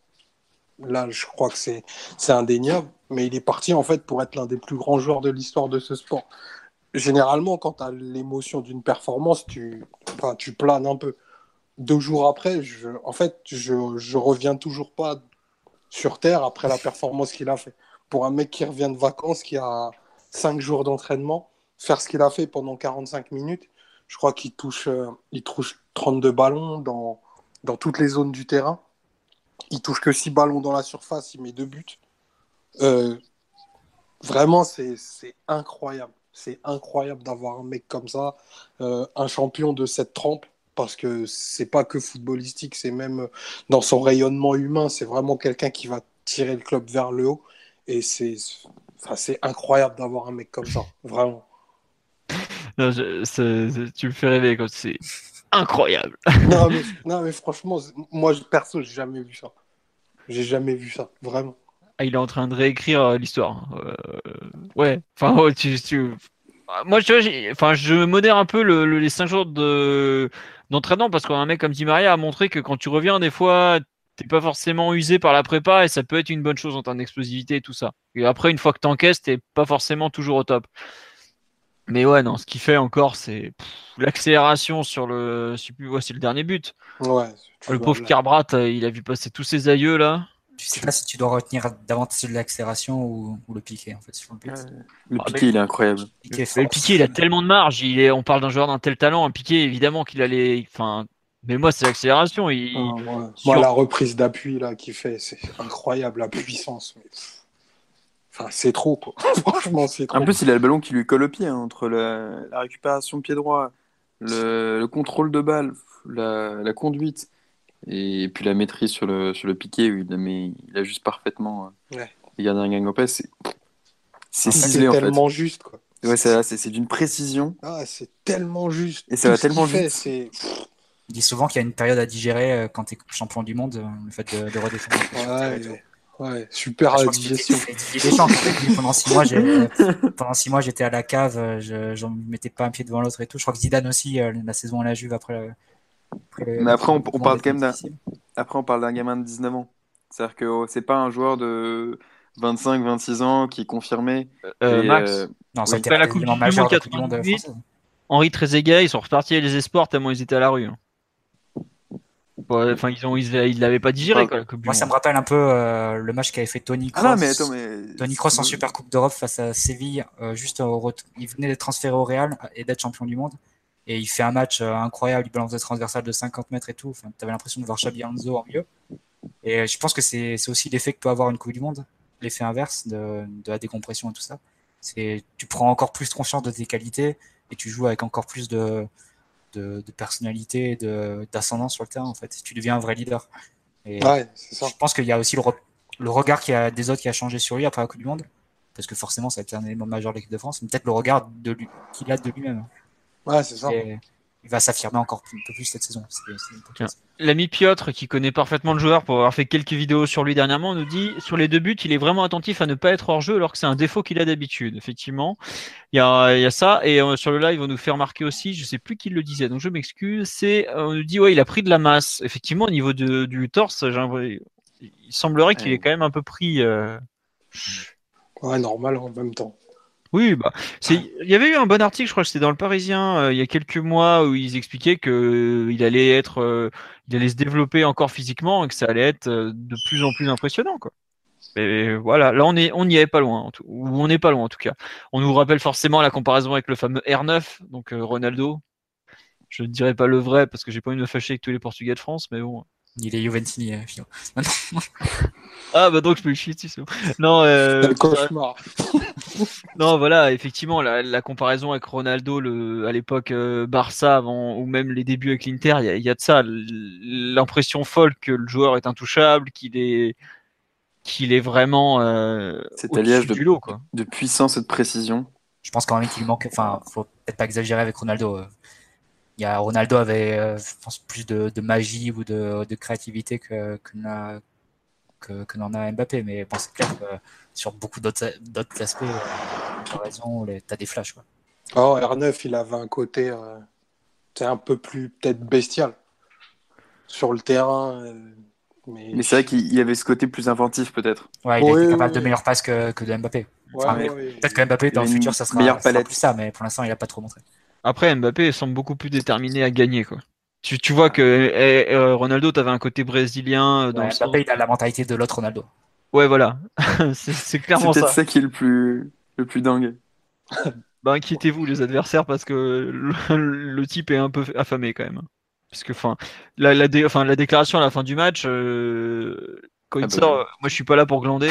Puisqu'il a dit exactement, je, enfin, je sais pas qui c'est ça. Moi je ne veux pas glander. Le match, Là, j'écoute tranquillement et que je reviens en arrière sur Mike Nash. Ah ouais, il a bien dit qu'il était pas là pour ne pas glander quoi. Le mec, tu viens d'être champion du monde, tu, tu joues au Roudourou. Calme-toi. Ah, Roudourou. Ah, Roudourou. Tu vas te fâcher avec les gars en fait du podcast. ça va, je m'inquiète pas trop, ils sont pas très très belliqueux en général.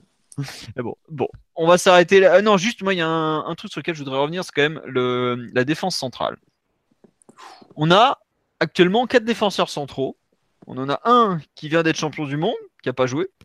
On en a un qui vient d'être acheté 37 millions d'euros, qui est le deuxième défenseur le plus cher acheté dans, son histoire par le PSG, derrière le capitaine.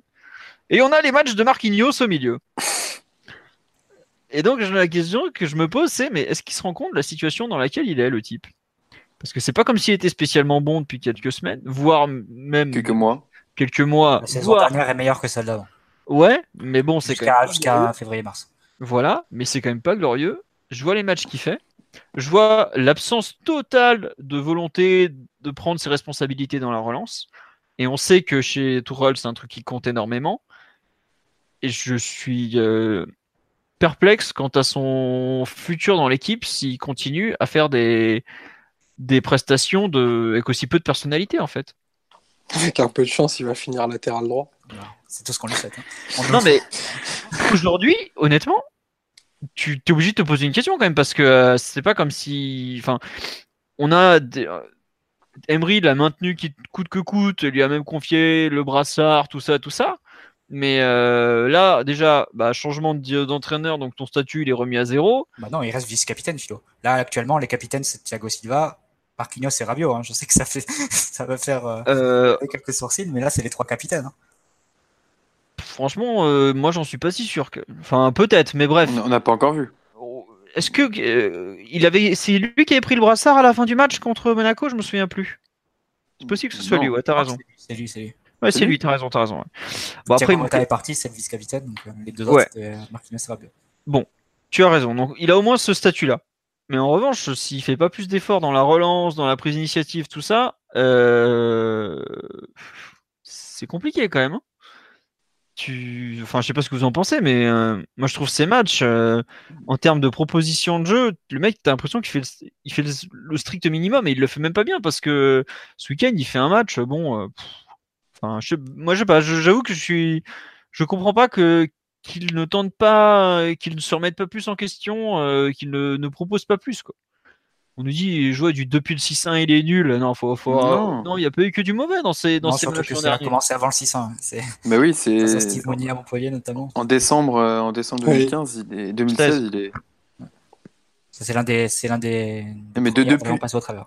depuis son enchaînement JO euh, Copa América, c'est un joueur qui est en difficulté. Euh. Alors est-ce que c'est mental, c'est physique, c'est technique Est-ce qu'il n'arrive pas à progresser? Parce que, bon, c'est un peu exagéré le côté il est nul depuis le 6-1. Euh, maintenant, c'est vrai que c'est un joueur qui, donne l'impression de stagner au, plus haut niveau. Euh, on attendait qu'il. Par exemple, hein, c'est anodin, mais on attendait qu'il fasse, sa place euh, avec le Brésil. Il a eu un boulevard. Bah, finalement, Thiago Silva a, repris sa place et il était accompagné de Miranda. au PSG, il jouit d'un statut Peut-être parce que euh, Kim Pembe n'est pas encore euh, n'est pas encore installé euh, et parce que Thiago Silva a été un petit peu tensé par par Unai Emery. Mais je suis d'accord avec toi, il va falloir qu'il se pique le cul parce que il y a du monde derrière et c'est parfait ce qui se passe. Avec l'arrivée de, de Kerrer euh, et avec euh, Kim Pembe qui va arriver avec lui aussi un certain statut maintenant qu'il est champion du monde. Euh, Marquinhos, les prochains mois vont être très intéressants à suivre. Sa capacité à, réagir et à peut-être enfin montrer les signes de progression qu'il avait, il avait affichés avant, avant 2016.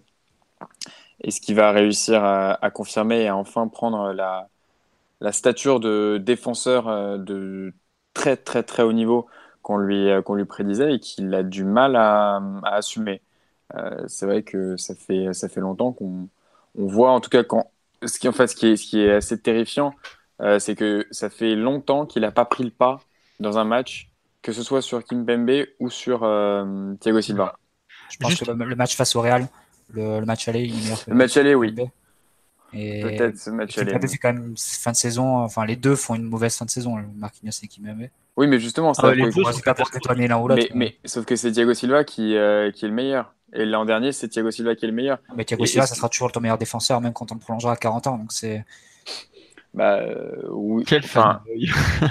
un peu. c'est vrai, Philo. Enfin, faut être honnête. C'est un joueur qui est d'une classe supérieure, je pense, à ce qu'on a. Et Marquinhos et Kipembe peuvent, devenir de très bons joueurs, mais Thiago Silva, en soi, c'est le défenseur parfait. Après, euh, ouais, je, partage ce que vous avez dit sur Marquinhos, mais peut-être euh, on va se garder les conclusions pour les pour la prochaine semaine parce que ça se trouve, ça sera complètement différent par rapport à. Mais c'est lui qui a les cartes. C'est lui qui a les cartes pour justement euh, que, ce, soit différent. C'est lui, ça ne dépend que de lui et de sa capacité à justement euh, arriver comme euh, comme le dit Philo à se remettre en question et éventuellement à progresser. Ouais. Juste, je vais faire un petit tour sur la live. Il y a beaucoup de réactions sur ce cas Marquinhos euh, qui, moi, m'a un peu choqué. Ouais, voilà. Il déchaîne même les passions de l'ami Benito, pour te dire. Qui nous dit à son arrivée, il est détonné par son caractère, on dirait un chaton désormais. Et il y a une autre personne qui a fait une remarque un peu dans le même sens, je dirais, qui est, qui dit, dès qu'on dès qu'on lui a enlevé David Luiz, il a beaucoup moins progressé. Et moi, je trouve c'est effectivement plutôt que. J'ai l'impression qu'il apprenait beaucoup de David Luiz et beaucoup moins de Thiago Silva. Et que depuis, effectivement, la progression, elle est, elle est franchement pas terrible, terrible, terrible, quoi. Mais bon, euh, on nous dit, euh, c'est vrai qu'il faudra revoir l'im- l'immunité de Marquinhos. Euh, on a l'impression qu'il est titulaire que parce qu'il est brésilien. Non, Bah, et À ça, l'époque- à l'époque de David Luiz, il jouait que les matchs, que les petits matchs. Bah, c'est- normal aussi. Il a, il a changé de carrière. Mm. Euh, Il, Allez, était, il était le troisième homme. euh, il jouait des matchs sans importance. Il est devenu, euh, il est devenu celui qu'on attend qui fait 50-55 matchs par année. Mais est-ce qu'il l'a assumé? Ben, on va dire que sans, mais par- c'est- sans forcément parler de régression, euh, peut-être que ouais, Il y a, peut-être un, un plafonnement ouais, dans. C'est pas forcément le manque de concurrence qui l'a poussé, à- qui l'a poussé à régresser. C'est juste Oui, que oui, oui, il pas pense- sur le devant de la scène, il joue des matchs de plus haute importance. Et Exactement, exactement. Fatalement, tu te mets plus en risque et la, la probabilité que tu fasses des erreurs, elle est plus élevée. On parle tous de, de Kipembe. Kipembe, il est dans le même cas que Marquinhos avant 2016. Il, joue, il, joue, il jouait jusqu'à jusqu'à il y a peu bah, les matchs euh, les moins importants dans lesquels il était très performant. Ça a commencé à évoluer en fin de saison dernière. On a vu qu'aussi en fin de saison dernière, il a connu quelques difficultés. Et- Si demain, si demain il monte dans la hiérarchie, bah, sa carrière aussi elle sera plus du tout la même. Il va avoir 50 matchs à faire. Euh, il va être jugé euh, de manière euh, beaucoup plus dure par, euh, par tout un chacun et on va lui demander un niveau de performance qui est encore plus élevé à- que ce qu'on demandait à Marquinhos parce que bah, il y a les- il y a l'étoile de champion du monde aussi derrière. Euh, on nous dit au pire on le vend, ça coûte cher les centraux maintenant.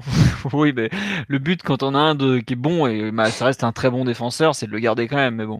faire progresser. Ça reste un Ouais. défenseur central jeune, hein, 24 ans. Mais ouais, tu as des soutiens sur le, le, le fait que Kim Pembe va devoir assumer des choses. Et moi, j'attends beaucoup de Kim Pembe parce que j'oublie pas qu'il reste sur 4 mois dégueulasses au PSG. Mais alors vraiment, le- les derniers mois, bon, c'était pas le seul, hein, mais ça a été un massacre. Et bon, euh, on va voir. Mais j'avoue que c'est bien qu'il y ait un peu de concurrence à ce poste-là parce que j'ai l'impression que ça s'endormait un peu sur ses lauriers et le changement d'entraîneur va peut-être leur faire du bien. C'était nécessaire un quatrième central de toute façon. Ah oui, c'était complètement nécessaire. À part, enfin, si on joue à 3, c'est plus que nécessaire, c'était urgent. Si on Et joue à même à 4, Ouais. ça reste. un- Faut pas oublier que Thiago Silva va avoir 34 ans en septembre, qu'il va encore faire des allers-retours avec le Brésil toute l'année, qu'il a joué beaucoup de matchs l'an dernier avec la Coupe du Monde et tout. Non, c'était c'est très nécessaire, très très nécessaire. Et on nous dit une comparaison qui fait une comparaison, je trouve qui fait très mal. Il fait, ça fait bizarre de voir qu'un bourrin comme Otamendi a plus progressé que Marquinhos ces derniers temps. C'est effectivement le cas, mais bon. euh, Tu lis le nom de l'entraîneur, tu comprends. Ota- Ouais. Ota- Et effectivement- Otamendi n'est pas qu'un bourrin. Ouais, on nous parle aussi de la progression euh, physique de Marquinhos qui est insuffisante. Après ça, c'est peut-être aussi lié à un choix de d'Emery et de son staff qui a dit qu'il voulait pas le faire trop s'endurcir parce qu'il voulait qu'il garde sa vitesse. C'est un défenseur très vivace, très très vif, très dynamique. Voilà, et il voulait pas l'enterrer à ce niveau-là, le faire prendre trop de masse, qu'il devienne un bourrin. Bon, on sait ce qui, ce est devenu de son prédécesseur avec le numéro 3, qui a un peu trop forcé sur la fonte et qui aujourd'hui euh, peine à déplacer les cargos du côté de Crystal Palace. Mais euh, il y, a, un peu de ça. Mais effectivement, son évolution, globalement, est pas celle attendue depuis deux ans. On attendait que ça devienne un des leaders de l'équipe et aujourd'hui, c'est un capitaine euh, à l'ancienneté et pas, et pas au leadership ou parce qu'il est spécialement dominant ou autre. Quoi. Et on, sur l'apprentissage auprès de David Luiz, ah, David Luiz, c'est un joueur qui a appris beaucoup de choses à beaucoup de joueurs. Un... Kimpembe en premier. Voilà, Kimpembe, on parlera avec euh, les yeux qui brillent. Marquinhos aussi, c'est un joueur qui a tous les petits trucs du défenseur, le duel, le duel aérien aussi. Euh, c'est un joueur qui apprenait beaucoup aux, autres joueurs. Euh, bon, c'est vrai qu'après. Il n'aura pas appris la, la, spéciale David Luiz. Ah, là, là, ça c'est. Pouvoir tomber. C'est tomber et récupérer la faute. Avec le, le mec derrière. Ouais, voilà. Quand, quand, t'as aucune possibilité pour relancer, tu tournes, contact sur la jambe, hop, faute. Voilà. Bon. Il l'a encore fait ce week-end deux, trois fois, je crois. Ouais, ouais, je te confirme, j'ai vu le faire. Euh, bon, on va clôturer l'aspect Guingamp PSG sur cet euh, avertissement. Attention, Marquinhos. On passe à la partie mercato puisque bah, on a plein de choses à dire cette semaine pour une fois. Euh, Bon, on va commencer sur l'arrière gauche puisque c'est le gros dossier du moment et la fameuse piste menant à l'arrière gauche de l'Atlético Madrid, le Brésilien Philippe Luis, 33 ans, un an de contrat avec l'Atlético, une clause plus ou moins selon les rumeurs. Honnêtement, j'ai pas réussi à me le faire confirmer, mais il semblerait que actuellement elle soit pas valable en tout cas. Euh, une valeur marchande euh, qui a varié du simple au double en, même pas 24 heures avec la presse espagnole. Savoir, euh, je crois que c'était la Cadena Ser qui a dit de 12 à 15 millions. Ah, ça dit, attendez, ça sera plutôt 30 en fait vu le joueur.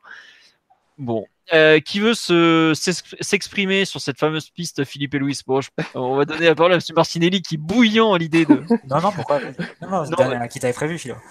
Ah non, non, mais je sais que tu connais bien le joueur et que bah, tu sauras euh, le vendre. Pour moi, sur les cinq dernières années, c'est l'un des trois meilleurs latéraux au monde avec euh, David Alaba et Marcelo. Arrière gauche donc. Arrière gauche, pardon. Marcelo évidemment devant, devant les deux autres. C'est un joueur de, de, très très haut niveau un joueur qui est capable d'organiser le jeu derrière, qui a une technique très très sûre.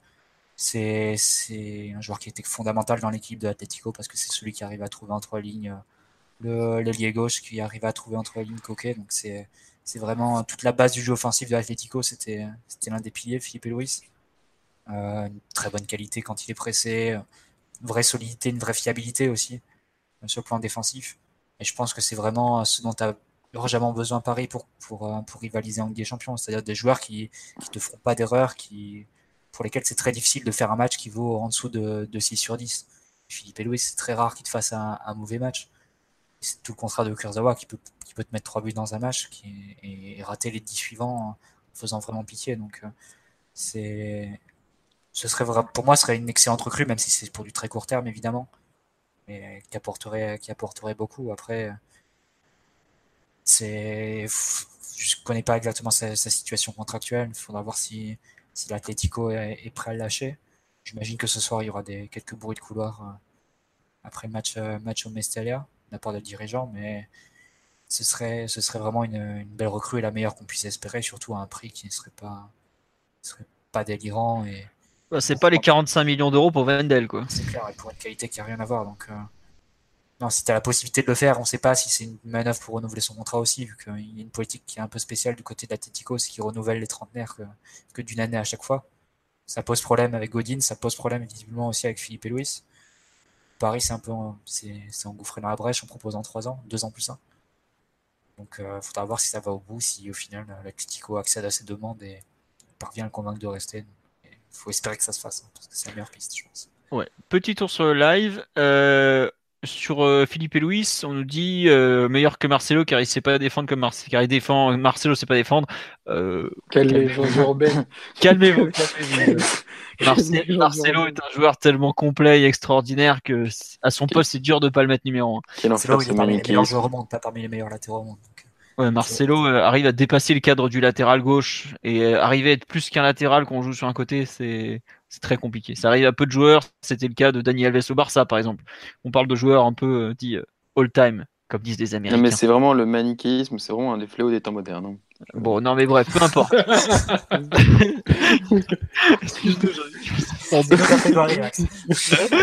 bref. Euh, non, euh, on nous dit aussi euh, qu'il il a encore fait un très bon match ce soir à, à Mestalla, l'ami Philippe et Louis. Et il y a une comparaison qui dit c'est un peu Maxwell 2. Bah ouais, je pense que on peut pas faire meilleure comparaison. Pas forcément parce qu'il est brésilien et parce que voilà, mais tu as une sûreté technique, tu as une habitude du très haut niveau, l'expérience, tout ça, c'est. Enfin, il arriverait quand même dans un autre statut que celui euh, auquel est arrivé Maxwell, qui était numéro 3 au Barça, là où Philippe et Louis, c'est quand même encore un joueur qui, qui, était dans les 23 de la Coupe du Monde pour le Brésil. Hmm. Ah oui, ça c'est sûr, mais bon, après, euh, tu. Le PSG n'a pas. Le PSG si l'Atlético le vend, Max, c'est parce que par exemple, euh, Lucas Hernandez est en train de lui prendre sa place, quoi. Donc, euh, sinon, il était même pas sur le marché, quoi. Et après, c'est vrai que les gens tiquent un peu sur le prix, le 30 millions pour 33 ans. C'est leur, leur thune? Non, mais tu sais très bien. serait cher quand même. Normalement, tu non, mais, non, mais, non, mais Mathieu, vu, vu notre problème sur le poste, si on doit faire péter 30 millions, il faut le faire. Il faut le faire. Enfin, faut, faut, c'est pas grave en fait. T'attends quand même d'un directeur sportif qui te négocie un prix. Enfin, je pense que si vraiment il veut partir, il négociera un prix à moi que le 20 août, le 20 août, j'attends plus grand chose. c'est ça, t'attendais le directeur sportif non, qui pour, service, pour service rendu, s'ils le veulent vraiment et qu'il enfin, s'il veut vraiment partir et qu'il trouve un remplaçant mais après, je pense que là, le, ce que veut vraiment l'Atletico, j'imagine, c'est le convaincre de rester. oui, oui. Tous les médias espagnols sont d'accord. Le but de l'Atletico, c'est de le convaincre qu'il a encore un avenir chez eux. Et je pense qu'ils se disent vrai. Après, euh, les, les infos vont plutôt dans le sens d'un joueur vraiment très très décidé à partir et qui se rend compte euh, que c'est un peu la chance de sa vie parce que bah, on en parlait avant le podcast. Moi je disais c'est un mec qui a jamais bien gagné sa vie dans le football. Enfin attention, hein, bien gagné évidemment par rapport au commun des mortels, ouais, il vous lance des billets. Hein. Mais euh, ce que je veux dire c'est que l'Atletico a pas une politique salariale énorme. Il vient d'avoir 33 ans. À Chelsea, à Chelsea, il avait un bon salaire. Ouais, mais il est resté un an à Chelsea. Il est parti de son fait, hein. il n'a pas, il a pas été chassé. Hein. C'est lui qui, euh, voilà. qui s'est pas il jouait pas du tout. Enfin, ça pas du tout. Ouais, il, a, il, a, il, a, il, a, fait une, une quinzaine de matchs. C'était Aspi qui écoutait le titulaire. Ouais, c'était Aspi le, le, titulaire. Et puis il, disait, euh, en quittant Chelsea, il avait dit euh, Ouais, je, je me suis rendu compte à quel point euh, l'Atlético était parfaite pour moi en, en, signant à Chelsea. Voilà, mais moi ce que je veux dire, c'est que le PSG arrive au terme de salaire, il n'y a pas photo entre le PSG et l'Atlético Madrid. Tu peux prendre le truc dans tous les sens, il n'y aura pas photo. Euh, tu, il te propose deux ans plus un, alors que l'Atlético rechigne à te donner une année de plus. Euh, as un vrai, je trouve, tu as un enjeu financier qui est assez important. Après, euh, quand on entend Simonet qui parle de lui, il te le dit, ouais, euh, le mec il veut qu'il soit heureux et bon, il espère bien sûr que ça sera chez lui, mais je vois pas Simonet forcément le retenir. Après, Simonet, c'est pas lui qui décide de tout l'Atlético. Hein. Bertha, Cerezo, tous les autres, eux par contre. s'il y a une possibilité de placer un mec. Voilà, exactement. Même si on sait, c'est bizarre qui représente ce mec. c'est comme d'habitude avec Mendes. Tu sais jamais s'il lui appartient ou pas. Et puis à la fin, c'est lui qui touche le chèque. Et surtout placer un remplaçant. Hein, ouais, voilà. Lui, il est, prêt à te remplacer. Ah ouais, il est déjà sur le remplaçant, tout ça.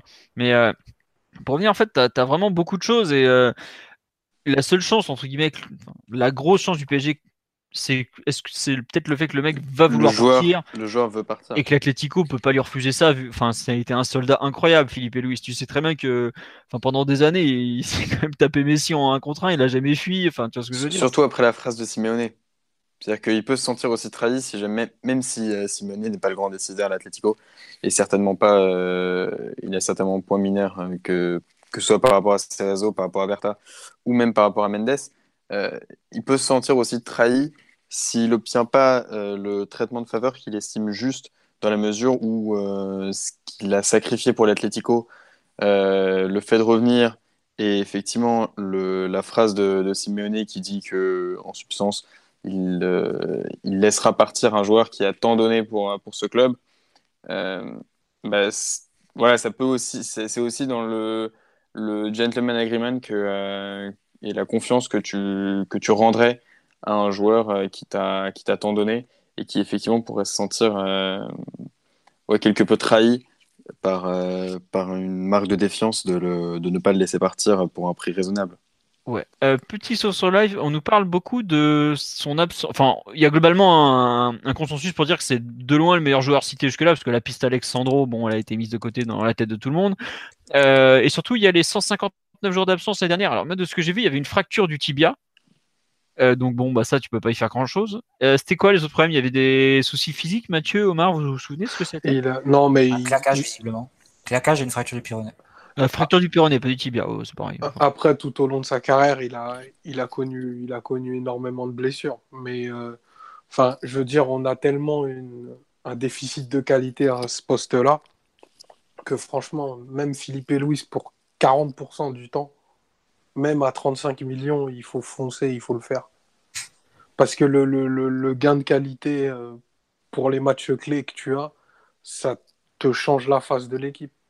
Je veux dire, si, si demain, par exemple, tu remets euh, Neymar à gauche et que ta connexion, c'est Philippe et Louis Neymar, ben, tu as transfiguré la face de ton équipe sur les sorties de balles, sur, sur plein d'autres choses. Bah, c'est flèche verte sur FIFA. Hein. Ben, voilà, tu peux le dire comme ça. C'est un gain de qualité incroyable qu'on ferait. Et c'est surtout le, le, seul euh, latéral gauche de, de très haut niveau qui dont le nom est sorti dans les pistes qu'on a entendues euh, ces jours-ci. Après, est-ce que vous pensez par exemple si on se dirige, enfin globalement tu vois tous les noms de joueurs qui sont sortis, c'est plutôt des joueurs de défense à 5 que de défense à 4. Je pense à Philippe Max notamment qui a explosé l'an dernier dans une défense à 5, même des fois il jouait milieu gauche. Euh, Wendell pareil, euh, défensivement c'est pas un cador, il est plus connu pour son aspect offensif. Est-ce que vous pensez que par exemple un mec comme Philippe et Louis répond aussi à, est capable de jouer justement ce poste de milieu gauche dans un 3-5-2 euh, ou 3-4-3 ou enfin voilà. C'est un profil moins contre-attaquant. C'est un joueur qui va plus à l'intérieur, qui qui, qui s'incorpore plus au jeu et qui est moins dans le débordement, même si ça lui arrive aussi de déborder. Mais euh, non, effectivement, c'est pas le profil du contre-attaquant euh, comme comme Wendell, comme comme comme Kurzawa à son meilleur à son, à son meilleur niveau physique, on va dire. on s'en souvient plus trop. Mais... il, a été comme ça, il fut un temps. C'était un latéral puncher. Je crois que c'était à peu près ça, Kurzawa, quand il joue au foot. Mais euh... non, effectivement, ce serait. Mais bon, là, je pense qu'on est dans une situation à 10 jours de la fin du marché où il faut prendre le meilleur joueur disponible. Il faut prendre la qualité et après Tourelle se débrouillera. et, en plus, un truc, quoi. et en plus, ça peut t'apporter de la polyvalence et euh, davantage de, de, de profils variés dans, dans l'effectif. Euh, tu peux as un joueur qui est complètement différent dans le profil de, de celui d'un Kurzawa, ça peut aussi être, euh, être intéressant. Tu as l'option euh, Kerrer qui, peut, qui peut jouer aussi à gauche. Tu aurais différents profils parce qu'il faut toujours parler au conditionnel. Et euh, c'est vrai que c'est moins, comme le dit Mathieu, moins un, joueur de débordement et de, de contre-attaque que, que Kurzawa, mais il t'apporte aussi une sérénité défensive autre et je suis pas convaincu qu'il soit totalement incompatible avec euh, la défense à 5, même si c'est pas, euh, c'est évidemment pas le, le, système dans lequel, euh, le système premier dans lequel tu pourrais imaginer un, un Philippe et Louis. Après, l'Atletico, il joue dans une défense à 6, donc. L'Atletico aime défendre, Mathieu. Qu'est-ce que tu peux leur reprocher? Mais bon.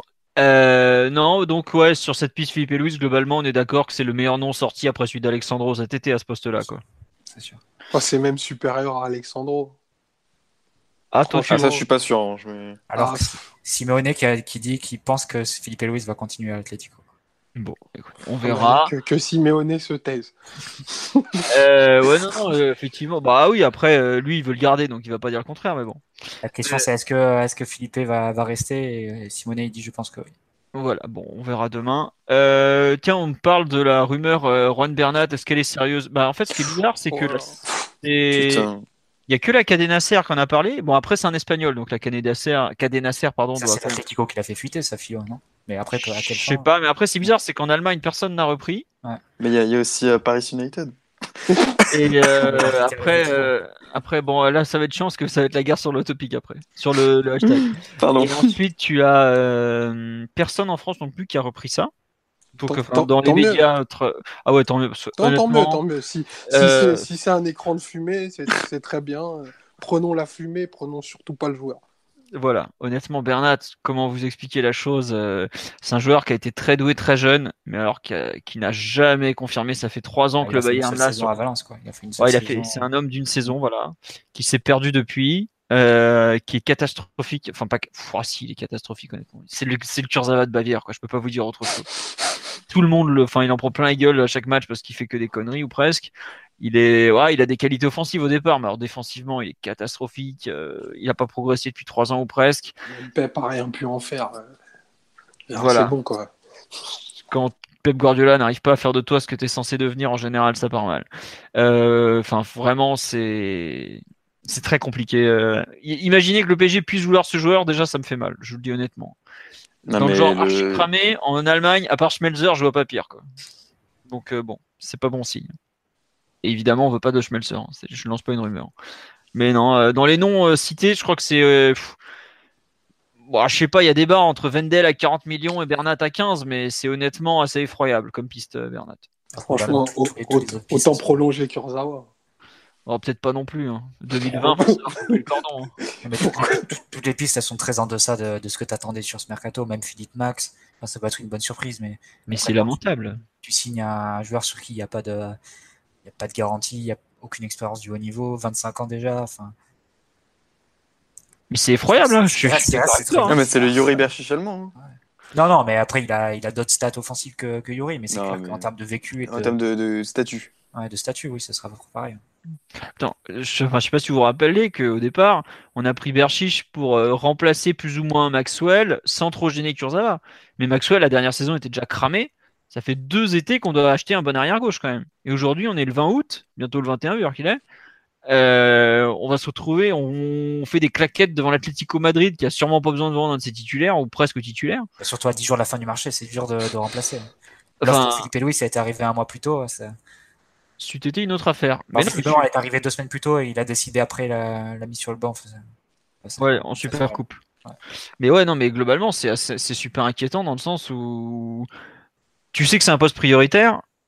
Tu viens quand même de lâcher 37 millions d'euros sur un quatrième défenseur central. Faut quand même pas l'oublier. On parle d'un quatrième défenseur central. Euh, tu te dis, mais qu'est-ce qu'ils ont foutu à un moment, quoi? Enfin, c'est pas. Il y a un problème quelque part, quoi. Après, évidemment que les clubs, ils sont en galère, te, leur, ils te le font bien payer. Puisque c'est pas à eux d'assumer ton, le retard que tu as pris à tous les niveaux, quoi. Au-delà de ça, on, fera quand même les comptes au, le 31. Si le 31, tu te retrouves avec un, un bon milieu, euh, on espère, hein, euh, Philippe et Louise, Buffon et Kerrer, on pourra pas dire que tu es, complètement raté ton, ton mercato. Par contre, si le 31 août, la, la paire de Atlético à gauche, c'est Philippe et Louis, Lucas Hernandez, et que toi, c'est Kurzawa, Philippe ça, te situe un peu les ambitions possibles des deux clubs cette saison. Quoi. Bah, tu... Il y en a un qui est pas dans la catégorie sur la Ah, c'est sûr. Ah, c'est sûr et certain. Ah bah tu, tu, tu dis après, après Snell, bon mon gars, tu te souviens quand t'étais en 17 que tu ouais, ouais, coach et que t'étais en galère un match sur deux, bah tu vas y retourner. non non mais oui c'est ça, euh, c'est très ennuyeux quand même. Euh.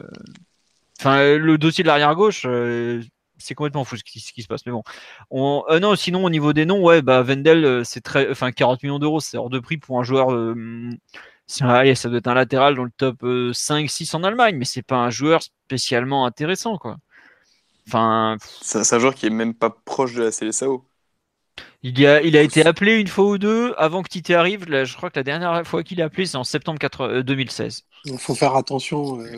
oui, c'est la saison. Au Brésil, ils aiment bien appeler les joueurs quand ils sont en négociation salariale ou en instance de transfert. donc, euh, les sélections veulent pas dire grand-chose. Et en plus, à ce poste-là, c'est archi mm. saturé. un Marcelo, Philippe bah, Alexandro, euh, Alexandro, a même pas de vécu international, alors que dans 95% des sélections, ce serait un titulaire indiscutable. ils ont un poste archi chargé, mais bon, euh, il y a eu des fois où ils ont préféré appeler des, des mecs du bled plutôt que lui quand même. Faut pas l'oublier non plus quoi. Mais je suis d'accord avec toi qu'il y a un aspect politique sur la sélection au Brésil qui est un peu particulier. Bon, c'est pas l'époque Luxembourgo où dès que tu avais besoin d'un transfert, tu passais un coup en sélection, mais bon, il y a, c'est un peu compliqué quoi. Après, le problème c'est que Vandal en soi, enfin, ça se trouve ce serait une bonne recrue et il amènerait de la qualité, mais le problème c'est que quand tu le négocies le 20 août, tu sais que tu vas le payer au prix fort et un prix qui est délirant par rapport à sa valeur réelle. Si tu fais une offre le début juillet pour Vendel, tu l'as, tu l'as facilement. Euh, la moitié, la moitié de ce que tu paierais euh, aujourd'hui, je pense. Peut-être pas la moitié, mais disons que. La moitié, mais tu veux à 30. Quand tu proposes les 25 millions qu'on a plus ou moins avancé lors des négociations dernièrement, t'es, es crédible le, 10 juillet, tu vois. Quand tu le fais le 20 août, le mec il dit Attends, t'es gentil à ce prix-là, après, moi, faut que je me retourne. Enfin, voilà, quoi. Et Philippe Max, c'est pareil. Euh, à, la mi-juillet, je crois que c'était le, DS d'Augsbourg qui avait dit que, bon, allez, hein, enfin, il avait laissé entendre qu'à 15-20 millions, ça partait, quoi. À la rigueur, Augsbourg, c'est peut-être un plus petit club qui a plus besoin d'argent que Leverkusen, mais Leverkusen, ils ont des ambitions quand même. C'est pas un club euh, qui va jouer la relégation en Allemagne. Enfin, il faut bien qu'il remplace, euh, remplace Wendel. ah oui, non, mais c'est, je suis entièrement d'accord avec toi, mais c'est pour ça que, bon, le dossier de l'arrière gauche a été particulièrement mal géré. Le milieu de terrain, là, on en parle sur le live, en 6, aujourd'hui, le dernier, franchement, je suis incapable de dire le dernier nom en 6 euh, où c'est euh, qui est vraiment sorti où ça a été un peu loin, quoi. Aujourd'hui, euh, limite, c'est Kerrer le 6. Non, mais franchement, c'est après, on sait pas tout, évidemment. Hein, ce qui s'est passé sur le dossier Kerrer le rappelle, il y a quand même eu un, transfert complet de bouclé avant que le nom sorte. Enfin, je sais pas si vous vous rendez compte que ça veut dire en termes de, de business dans le foot. C'est c'est plus que rare. Moi, j'ai jamais vu ça perso. Enfin, le seul truc. C'est une sacrée performance. Ah ouais, parce que pour qu'il n'y ait aucun bruit qui sorte. Euh, ça s'était passé un peu comme ça, Philo. Ouais, ouais, un peu comme ça, mais sur un joueur en plein mercato. Ouais, que pendant trois semaines et tout, qu'il n'y ait aucune fuite. Mm. Ah, c'est ça quand tu prends des joueurs que personne connaît. Non, mais bah oui, après, c'est sûr que bon, euh, tu, tu prends un joueur. Euh, c'est plus, facile de cacher Kerrer que Neymar. c'est sûr. Voilà, mais bon c'est assez fou quand même ce qui s'est passé. Après, pour le 6, on va espérer la même chose, mais honnêtement, ça. Il y a très peu de bruit euh, en ce bah, sens et ça se trouve pas comme ça. Enfin, tu peux pas euh, refaire le, même pari. Euh, enfin, c'est compliqué. T'attends un titulaire, tu viens remplacer Thiago Motta quand même. C'est pas n'importe qui Thiago Motta dans l'histoire du PSG. On va prendre Rakitic et Busquets, tout va bien. Bah Busquets, on le prendra pas. Rakitic, la rumeur tient un peu plus la route déjà. Un avis sur la rumeur Rakitic? Oui, non? Non, mais le joueur, Non, mais la qualité du joueur, elle est, elle est indiscutable. Le, saut de qualité que tu fais faire à l'équipe, elle est indiscutable aussi, mais la probabilité que cette affaire se fasse. Bah, je pense que si c'était dans les mains, le transfert, s'il était dans les mains des supporters du Barça, je pense qu'il se ferait. Mais le problème, c'est que la direction du Barça et surtout l'entraîneur compte beaucoup plus euh, sur Rakitic que, que, sa cote auprès des, supporters ne le laisserait penser. Donc, euh, pour eux, c'est, enfin, pour Valverde, c'est vraiment un indiscutable du milieu de terrain. C'est lui qui l'a vraiment replacé dans le double pivot avec Busquets. C'est un élément clé de leur stabilité et de leur équilibre. Après, c'est vrai que c'est pour les, pour les Barcelonais, ils aimeraient sans doute euh, un joueur du profil plus de Verratti euh, à sa place, mais bon, Verratti, c'est nous qui l'avons, et, si on pouvait rajouter Rakitic, ça ferait un bon, un bon complément, une bonne complémentarité entre les deux. Après, c'est vrai que tu vois difficilement la marche pour négocier avec le Barça parce que même en incluant, euh, déjà une négociation sur un prix euh, simple, c'est compliqué là aussi le 20 août, parce que bon, si tu, pour le Barça, si tu vends Rakitic, tu fais Frankie de Jong à, un prix très élevé aussi derrière, c'est pas forcément une très bonne opération pour eux. Si tu inclus Rabiot, en quoi ça arrangerait le Barça, sachant qu'ils peuvent avoir Rabiot gratuitement l'an prochain tout en gardant euh, Rakitic? Et, et, pour Paris, il resterait aussi payé la clause, mais 125 millions serait autant Omar était d'accord pour payer 30 sur Philippe et Louis, autant 125 sur Rakitic. Je pense que c'est d'accord pour dire que c'est un peu abusé et je pense pas qu'on ait les moyens. Si, si, on a les moyens, moi je suis pas contre. Hein. Il y a peut-être autre chose si on a les moyens. Après, c'est clair, c'est un joueur qui peut-être qui, qui, sert moins au Barça ou et pour nous, ce serait vraiment un saut de qualité important euh, pour, un, pour, un, pour stabiliser le milieu de terrain et pour là encore avoir un joueur fiable quoi, qui qui fait pas d'erreur, qui euh, qui a pas le génie de Modric ou le génie de la, qualité de, de Cross, mais, mais, qui est un très très bon milieu de terrain au niveau européen. Et pour nous, ça nous ferait du bien. Mais bon, c'est vrai que le 20 août, là encore, ça paraît compliqué. Ah bah, enfin, en termes de relayeur, tu es quand même dans une sorte une certaine élite européenne avec Rakitic. Hein, faut pas se le... Après, c'est vrai qu'il a plus tendance pour moi à jouer central. Enfin, si tu joues à 3 au milieu, ça serait un peu le poste de, de Verratti par contre. C'est complètement le poste de Verratti. Bah non, Rakitic, en fait, il a eu beaucoup d'évolution dans sa carrière. La dernière année avec Emery, il joue numéro 10 derrière, les, derrière Baka. Il fait, il fait, une saison vraiment très productive en termes de buts et de passes, et avec un jeu euh, vraiment offensif. Après, il arrive avec Luis Enrique. Là, il devient un peu le. le joueur, le, le couteau suisse, le, le, joueur qui va équilibrer tactiquement l'équipe. C'est quand Messi et Dani Alves vont, vont combiner sur le côté droit, ben Rakitic, ça va être lui qui va faire les diagonales sur le côté ou dans la surface pour apporter la profondeur. Et quand le, le Barça n'a pas le ballon et que Messi se recentre, c'est lui qui va, qui va faire le, le, pas sur le côté et fermer le, fermer le couloir et, pour que le Barça joue en 4-4-2. Ça, c'était vraiment le, le, la grosse saison qu'il a faite. Autant que, même je crois qu'il marque en finale face à la Juve, en finale des Champions d'ailleurs. Oui, c'est lui qui marque Oui, au bout d'une minute. Il fait vraiment une très grosse saison et dans l'équilibre aussi dans la qualité. Et après, récemment, la troisième évolution, c'est aux côtés de Valverde en début de saison dernière, où le Barça joue vraiment en 4-4-2 et c'est, il joue aux côtés de Busquets dans le double pivot, avec parfois même derrière Busquets en numéro 6. Euh, c'est lui qui vient organiser la relance. Après, les supporters du Barça, ils vont, ils vont te dire que il joue pas assez vers l'avant, il joue, euh, il ralentit un peu trop le jeu, il prend pas assez de risques avec le ballon euh, comme le faisait Xavi. Mais bon, je pense que pour nous, on s'en satisferait largement vu l'état du milieu, mais mais pour le Barça, c'est compliqué qu'il lâche. Je pense. Après, enfin, euh, je... lâche surtout, au PSG. Hein. Ouais, en plus. Ouais. Ah oui, euh, si le PSG le veut, ça sent fortement. Bah, vous avez pas voulu lâcher la clause. Ça va être la clause. Non, par contre, il y a un truc. Euh, J'avais comme dans zappé, mais c'est vrai qu'au départ, il a commencé sa carrière côté gauche. À Schalke, il oui, était plus, euh, il gauche. Ouais. Il a fait un peu Schweinsteiger euh, dans la. Ouais. Dans la exactement. Ouais. Mais après, euh, c'est vrai que c'était un ailier assez assez moyen, quoi. Puis il a bien fait, il est parti en Russie, c'est là-bas où le Séville allait le chercher aussi. C'est là il s'est recentré que c'est devenu un joueur bien plus intéressant. Il est à un moment euh, Rakitic, il me semble qu'il part en, en Russie. en Séville, en Russie? Euh, ah non, je le confonds avec un autre mec qui jouait à Schalke à l'époque, qui était un Espagnol, qui là était parti en. Ah, comment il s'appelait euh, le, 10, ah, le 10 là? Ouais, le euh, 10 là. putain, il est. J'aurais pu me rappeler du nom, mais non. Oui, qui, est arrivé avec Raoul. Exactement, un 10. Jurado. Jurado. Jurado, voilà, c'était lui, c'est lui qui était parti en Russie. Je confonds les deux, excusez-moi. Voilà. Euh, tiens, on nous parle de, euh, on nous dit sinon on passe un coup de fil à Blaise, mais la Juve ils vont pas lâcher un joueur comme ça dans le dernier, dans le Money Time. Euh, ils vont pas faire la connerie tous les ans. Enfin, ils l'ont déjà fait. Et on nous parle de Lobotka. Mais Lobotka, on, on en a parlé un peu. Euh, je, je, crois que c'est avec toi, Mathieu, qu'on en a parlé.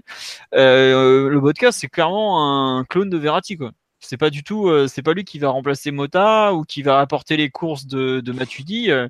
C'est un joueur qui en 6 au Celta. Enfin, il a joué beaucoup en 6 au Celta. Voilà. Ouais. Mais est-ce que tu beaucoup mettrais. De fans de, du Celta préfèrent Radoja déjà.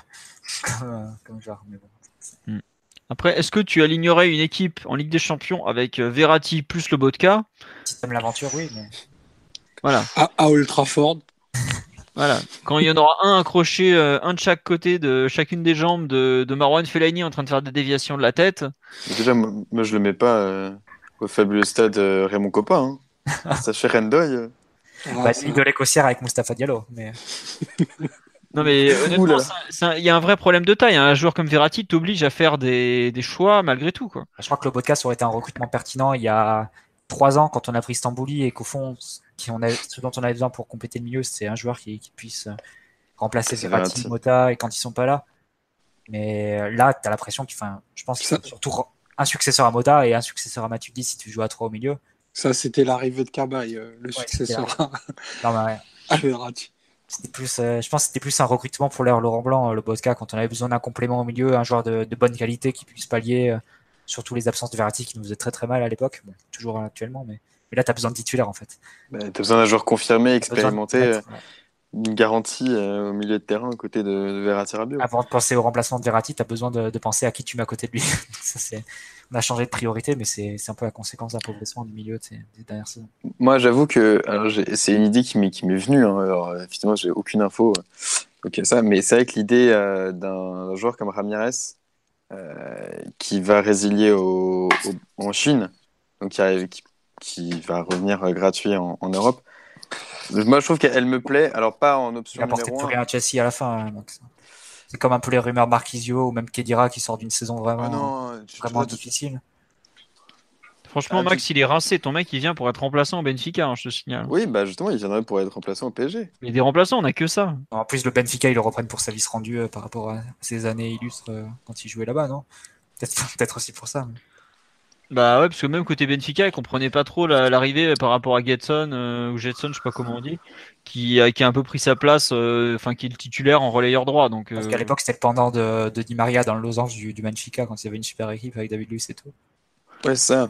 Non, mais. reprenne un peu dix ans plus tard euh, pour, pour, les bons souvenirs, quoi. Comme... Non, mais c'est évidemment, ça serait un joueur pour faire, pour faire le nombre. Mais euh, moi, je trouve que ça. En tout cas, c'est un profil qu'on n'a pas, qui nous, qui nous manque depuis, euh, depuis le départ de, de Matuidi.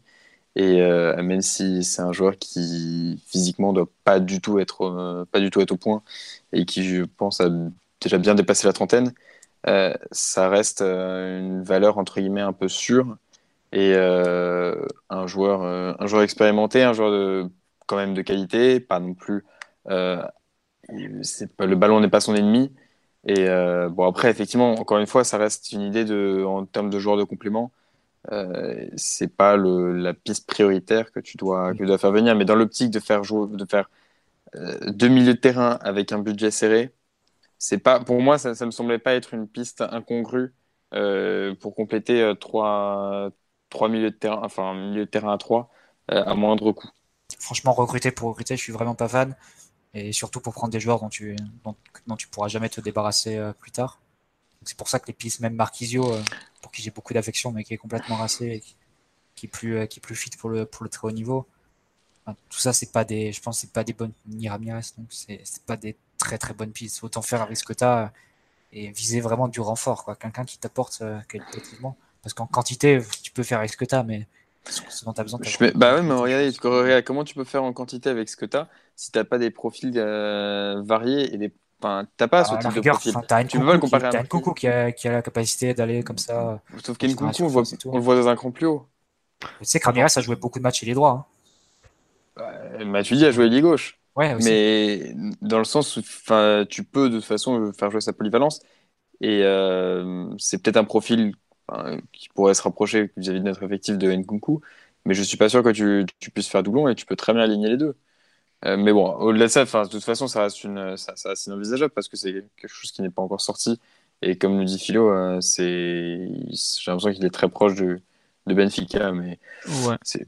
Tiens, sur live, on me parle de Frankie de Jong et de l'intérêt du PSG. Oui, l'intérêt était bien réel, mais c'était il y a deux mois. Et l'Ajax a clairement dit bah, si vous voulez de Jong, déjà, c'est 50 millions, pas un euro de moins. Et ils le retiennent tant qu'ils n'ont pas passé les tours préliminaires de Ligue des Champions. Mais pareil, ça fait partie des noms. Euh, c'est cher et il faut être capable de les sortir, ce qui n'est pas forcément. Euh, enfin. le Barça a très bien avancé sur le dossier pour l'an prochain aussi. Ouais, alors ouais, mais eux c'est toujours pareil, ils t'en parlent pendant des mois et puis finalement euh, le pognon il vient jamais. Donc, euh, enfin c'est toujours la même limonade. Hein. Bon bref, on verra. Mais ouais, c'est un, dossier compliqué. Mais par contre ouais, euh, Frankie De Jong, par lui, vraie capacité à jouer 6 même en défense centrale, même 8. Enfin il peut jouer partout. Euh, et puis surtout, jeu de position, il connaît évidemment. Par contre, c'est pas lui qui va régler le problème de l'impact physique parce que bon, il est quand même pas non plus aujourd'hui. Euh, ça reste un joueur jeune, il a 21 ans de Young, donc euh, il va pas, il va, il peut pas tout changer au milieu de terrain. Quoi. Et on parle de Thiago Alcantara, mais le PSG a jamais voulu Thiago Alcantara, je pense. Quand tu as déjà un joueur fragile avec Verratti, tu prends pas Alcantara pour le compléter. Et c'est pareil, c'est pas vraiment, c'est pas, enfin, il a joué quelques matchs en 6 mais c'est pas non plus le joueur qui. Le il doit, a déjà perdu Vidal au milieu. C'était vraiment le joueur qui, enfin, il y avait un joueur qui allait partir au milieu, c'était Vidal. Donc, euh, ouais. Bon. il va rester. Ouais. Bon, voilà. Euh, petit point sur les départs, euh, parce qu'on a déjà quand même 1h40 d'émission et il est tard. Euh, la rumeur, là, Lo Celso euh, qui serait disponible contre 40 millions. Donc, les, comme je l'avais, je l'ai écrit sur le site ce midi, c'était, Fenerbahce a un peu confirmé, à savoir le fait que le joueur était vraiment disponible pour peu qu'un club aligne 40 millions. Enfin, le Yusuf, là, qui connaît très bien le football turc, l'a confirmé.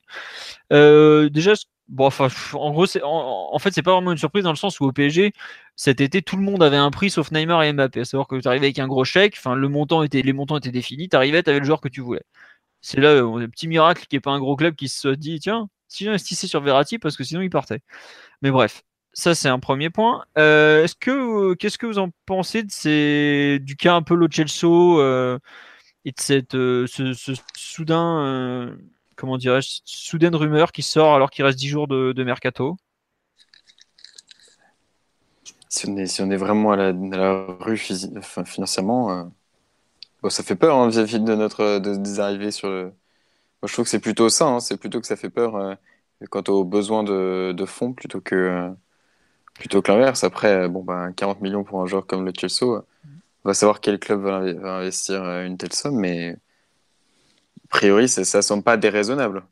si tu mettais vraiment sur la liste des transferts au début du marché, je pense qu'il partait pour une trentaine de millions. Je pense que la Roma faisait plus d'investissement sur le CSO que sur Pastore, par exemple. Ah oui, clairement. Mais après, euh, entre 25 et 40, euh, t'es quand même un. Bah, en soi, pour le PSG, si tu si es vraiment dans l'optique financière, c'est un joueur qui est, qui est un candidat évident au départ parce que parce qu'il est il a pas coûté très cher d'abord et puis il a déjà été bien amorti. Donc euh, le prix que récupérait le PSG, ce serait quasiment de préhenté du transfert sur la somme. Donc forcément, ça, ça ferait un bien fou aux caisses. Et je, pense que les rumeurs actuelles, elles sont surtout liées au fait que, que Tourelle l'utilise pas trop. Mais bon, là, dans l'état du milieu, et euh, vu que les marchés anglais et italiens sont fermés, a priori, il va rester. Sauf s'il y a vraiment un, truc qui se trame derrière, mais a priori, ça ne va pas trop venir. Bah, en fait, la question qui se pose, c'est un peu qui, question, peut Fener, Fener ils peuvent mettre 40 millions Ah non, non, Fener, ils ont, ils ont eu ça, ils ont fait allez, salut. Hein, D'accord. Mais tu vois, par exemple, regarde, en, en Espagne, tu as en gros 4 clubs qui ont les moyens plus ou moins. Bon, le Barça, eux, ils veulent un milieu physique, donc plutôt Rabiot. S'ils doivent faire prendre un mec, ça sera un mec un peu physique. Donc c'est pas le Chelsea, clairement. Enfin, ils l'ont vu au Bernabeu, ils ont fait, moi, c'est pas la peine. Le Real, ils ont déjà une pléthore de milieux, ils savent pas quoi en faire. ils sont tous meilleurs, non C'est pas besoin. Et ils sont plus ou moins tous meilleurs que lui aussi, ça je te laisse. Euh, voilà. Et l'Atletico, ils avaient besoin d'un milieu, ils ont pris euh, Rodri, si je me trompe pas, en début de mercato. Et puis ils jouent 4-4-2. Le Chelsea, c'est pas un joueur du 4-4. Alors là, s'il y a bien un, club où le dispositif colle pas, c'est l'Atletico. Il te reste vaguement Valence, mais ils n'ont pas l'argent pour Guedes, donc ils ont sûrement pas l'argent pour le Chelsea, ils ont déjà pris Kondogbia à ce poste-là. En Espagne, tu as plus ou moins personne qui peut le prendre. Le seul qui aurait les moyens à l'étranger, c'est le Bayern, mais pareil, ils ont trop de milieux, ils essayent de, faire partir, donc ils vont pas prendre un mec de plus, et ils sont surtout, ils ont déjà trop de profils qui, sont, meilleurs. que lui, voilà, tout simplement. Au bout d'un moment, il te reste, allez, bah non, l'Italie c'est fini, l'Angleterre c'est fini, bah voilà, t'as fait le tour. Donc euh, clairement, le Chelsea, tu, l'auras. Euh, je vois pas comment il peut être, euh, comment il peut ne pas être au PSG le 1er septembre. Ah, bah, puis après, on verra comment ça se développe la saison. Si il y aura forcément des opportunités de jouer, de changer un peu la, vie de Tourelle ou la hiérarchie. Mais c'est vrai que c'est vrai que le début de saison n'est pas forcément encourageant dans la mesure où Barnett passe dehors. Donc je pense que c'est un peu ça qui alimente les rumeurs. Mais, c'est vrai que de toute façon, le 20 août, comme tu l'as très bien dit, les portes de sortie sont, très très rares. Hmm. Après, bon, on pourrait aussi être comme Marseille à la recherche d'un attaquant nommé Mario Balotelli qui, après avoir fait glander tout l'été, a décidé de rester à Nice, tu vois. Bon, c'est comme ça. Il, passe pire. Euh, non. Non, non. non, non, Nice vient d'annoncer qu'il reste euh, à l'OGC Nice. ça me fait marrer, c'est tout. Non, mais ouais, donc le Chelsea, j'avoue qu'en fait, je comprends cette rumeur comme euh, plutôt le fait que globalement, on sait qu'il y a un mec à vendre en priorité, c'est Guedes. Et bizarrement, ces derniers jours, tu as des rumeurs autour d'autres joueurs qui seraient un peu en vente. Tu as eu des bruits sur Draxler, tu as eu des bruits sur euh, Lo Celso, tu as toujours les bruits sur Rabiot. Et pour moi, c'est une sorte de moyen de pression sur Valence de type euh, bon, vous voulez pas mettre l'argent, nous au pire on vendra un autre joueur. Il n'y a pas de souci, on en a des mecs à vendre. Et je, enfin, je, comprends cette rumeur comme ça parce que pour moi, elle a pas de sens. Parce que déjà au départ, de ce que j'avais su cru comprendre et même ce qu'on m'avait très clairement expliqué, euh, c'est que Tourelle comptait sur Lo Celso que bon bah là il joue pas en ce moment mais c'est pas définitif. D'ailleurs euh, il avait pas pu jouer Emery l'an dernier à la même période alors enfin, on en avait parlé il y a 15 jours je crois dans le podcast mais euh, il y avait Mota à l'époque il n'y avait pas Bernard. il n'y avait pas Bernard mais tu vois il n'y avait pas Verratti parce qu'il était pareil un peu blessé. Enfin il y avait y avait quand même pas mal de comparaisons tu sais en début de saison ton effectif est pas prêt il avait pas joué non plus il avait commencé à jouer à la deuxième journée exactement comme là mais euh, tu as il a un contrat longue durée il y a des mecs au PSG qui, comptent beaucoup sur lui. Je pense euh, un mec comme euh, Luis Ferrer, par exemple, qui l'a ramené d'Argentine. Je pense pas qu'il veuille le vendre. Et c'est un mec qui a quand même un certain poids. Euh, on n'a déjà pas beaucoup de milieux de terrain, ça n'a aucun sens d'en vendre un de plus. À la limite, tu dois vendre un mec en catastrophe. Pour moi, clairement, un mec comme Draxler est peut-être plus à vendre, ou voir Di Maria, mais Di Maria, c'est un cas compliqué. C'est un joueur qui a été supérieur aussi, finalement. Oui, mais si tu as besoin d'argent rapidement, tu regardes les postes où il y a trop de monde, ça correspond plus aux joueurs offensifs, quitte même à sacrifier un Nkunku par exemple, tu vois, que euh, un joueur comme, euh, comme le Chelsea qui est un des, un, des rares joueurs capables de jouer en 8 dans ton effectif. Aujourd'hui, euh, des relayeurs, on en a presque pas quoi. On a Rabiot dont on sait la situation contractuelle, on a Verratti parce que lui il peut jouer partout, et le troisième choix en relayeur, c'est dans le fond, c'est le Chelsea quoi. Et rien que ça déjà, c'est une aberration pour une équipe qui dit viser la Ligue des Champions, mais ça c'est autre chose mais tu, as un gros problème de, nombre au milieu. tu peux pas encore en vendre un. C'est le secteur où tu es déjà le plus dépeuplé à part l'arrière gauche. Tu peux pas vendre un mec en plus. Et puis, comme on a fait, enfin, je l'ai fait le tour des, clubs capables de payer 40 millions. Soit ils en ont pas besoin, soit ils sont plus, leur mercato est déjà fermé. Enfin, je sais pas, je trouve que cette rumeur, je la comprends dans le sens où le joueur, à mon avis, a vraiment eu un prix parce que le PSG avait un peu mis tout le monde en vente. Mais aujourd'hui, je vois pas comment il peut partir euh, maintenant et à ce prix-là. Quoi. bon, après, c'est que mon interprétation. Quoi. Je sais pas, euh, peut-être que, enfin, Mathieu, peut-être que toi, tu as un autre avis. Je sais que toi, tu es prêt à le vendre, mais bon. Non, non, non, bah non, dans la situation actuelle, non, vaut mieux garder. Moi, je préfère garder les joueurs. Je préfère d'abord recruter et voir qui on prend que, que de lâcher les joueurs. Enfin, c'est dans l'autre sens. Mais... Donc non, il faut, il faut, faut que le chasse reste. Puis en fin de saison, euh, on verra si, si Tourelle aura compté sur lui sur la saison, s'il aura fait progresser, s'il aura eu une part plus importante dans l'effectif. tout ça, c'est, on, le verra durant la saison. Et on prendra les décisions en fonction. Mais là, non, dans, la situation dans laquelle on est, il vaut mieux garder les, garder les joueurs et, on voit qui on peut prendre. Tiens, on nous demande pourquoi on n'a pas bougé sur Vidal ou N'Golan, c'est pas très cher. Euh, c'est une grande question. Après, il y a aussi le fait que bah, euh, Vidal, c'était le Bayern, donc on peut être sûr que ça aurait été plus cher pour nous. Et Nengolan, euh, je suis pas sûr que Nengolan, l'hygiène de vie qu'il a, avec Thomas Tourel, je pense qu'avant la fin du mois d'août, il le renvoyait déjà en Italie. Il était déjà absent pour la première journée. Nengolan, je pense que la Roma savait un peu ce qu'elle faisait sur ce dossier. Voilà. On, va lui, on va lui laisser un peu de temps quand même. ça, tu parles Voilà. Ah, tiens, on nous dit que euh, Oblak vient de dire à demi-mot que Philippe et Louis allaient partir. Donc, vous voyez, euh, le gardien et l'entraîneur de l'Atlético ne sont pas d'accord entre eux. On crée la zizanie chez un des favoris de la Ligue des Champions, les amis. La stratégie, elle est là. Trop fort. La stratégie est là. Tout commence là. Bon, non, donc voilà. Euh, vous voulez parler bah, Rabio, globalement, on n'en sait rien, on sait rien de plus par rapport à la semaine dernière, si ce n'est que bah, il a encore refusé une proposition de prolongation. Oblak dit pas vraiment ça. Hein. Ah ouais, bon, je sais pas, on m'a dit ça. Euh, enfin, j'ai fait triste. Euh, je, je, crois que Philippe et Louis a une bonne opportunité. Il faut respecter la décision de chacun. On verra ce qui se passe. Ouais, bon, on verra effectivement. C'est pas à demi mot ça. Tout à fait. Ouais. Bref, Younes, t'es puni pour ton tweet. Non, c'est pas grave. Non, pas du tout. Non, mais je dis ça, je rigole, c'est bon. Je remercie les, mecs en live de nous donner les infos, c'est sympa en plus. Euh, non, euh, juste un dernier mot. Euh, Mathieu, tu as parlé vite fait de Kedira tout à l'heure, parce que c'est le nom qui est sorti cette, ce week-end. tu veux en dire plus sur l'état du joueur, sa situation un peu, parce que comme tu suis la Juve. Bah, Kedira, je pense que c'est un nom qui, sort parce que Tourelle l'a formé chez les jeunes de Stuttgart. Et donc, il est resté en contact depuis. C'est un peu le joueur phare qu'il a, qu'il a formé. Mais enfin, Kadira, j'ai beaucoup aimé le joueur sous, sous Mourinho. Enfin, le, pic qu'il a atteint comme ça 2011-2012, c'était vraiment très élevé. Après, il a eu des blessures sur Ancelotti. Il est revenu à la Juve sur, dans un championnat de, de rythme plus, plus lent. Mais là, il sort d'une saison vraiment euh, très compliquée. Enfin, pour donner, qui ressemble, enfin, une trajectoire qui ressemble un peu à ce qu'avait Matuidi sur la fin de, de sa, de sa trajectoire au PSG. C'est-à-dire une, une présence dans le jeu qui est de plus en plus euh, fantomatique et ce qui lui reste vraiment, c'est sa capacité à marquer et à sortir les coups avec des appels dans la surface. Mais Kedira, je pense qu'il a dû faire 3-4 matchs d'affilée la saison dernière où il a fait zéro frappe, zéro passe amenant un tir, zéro récupération, zéro interception et voilà.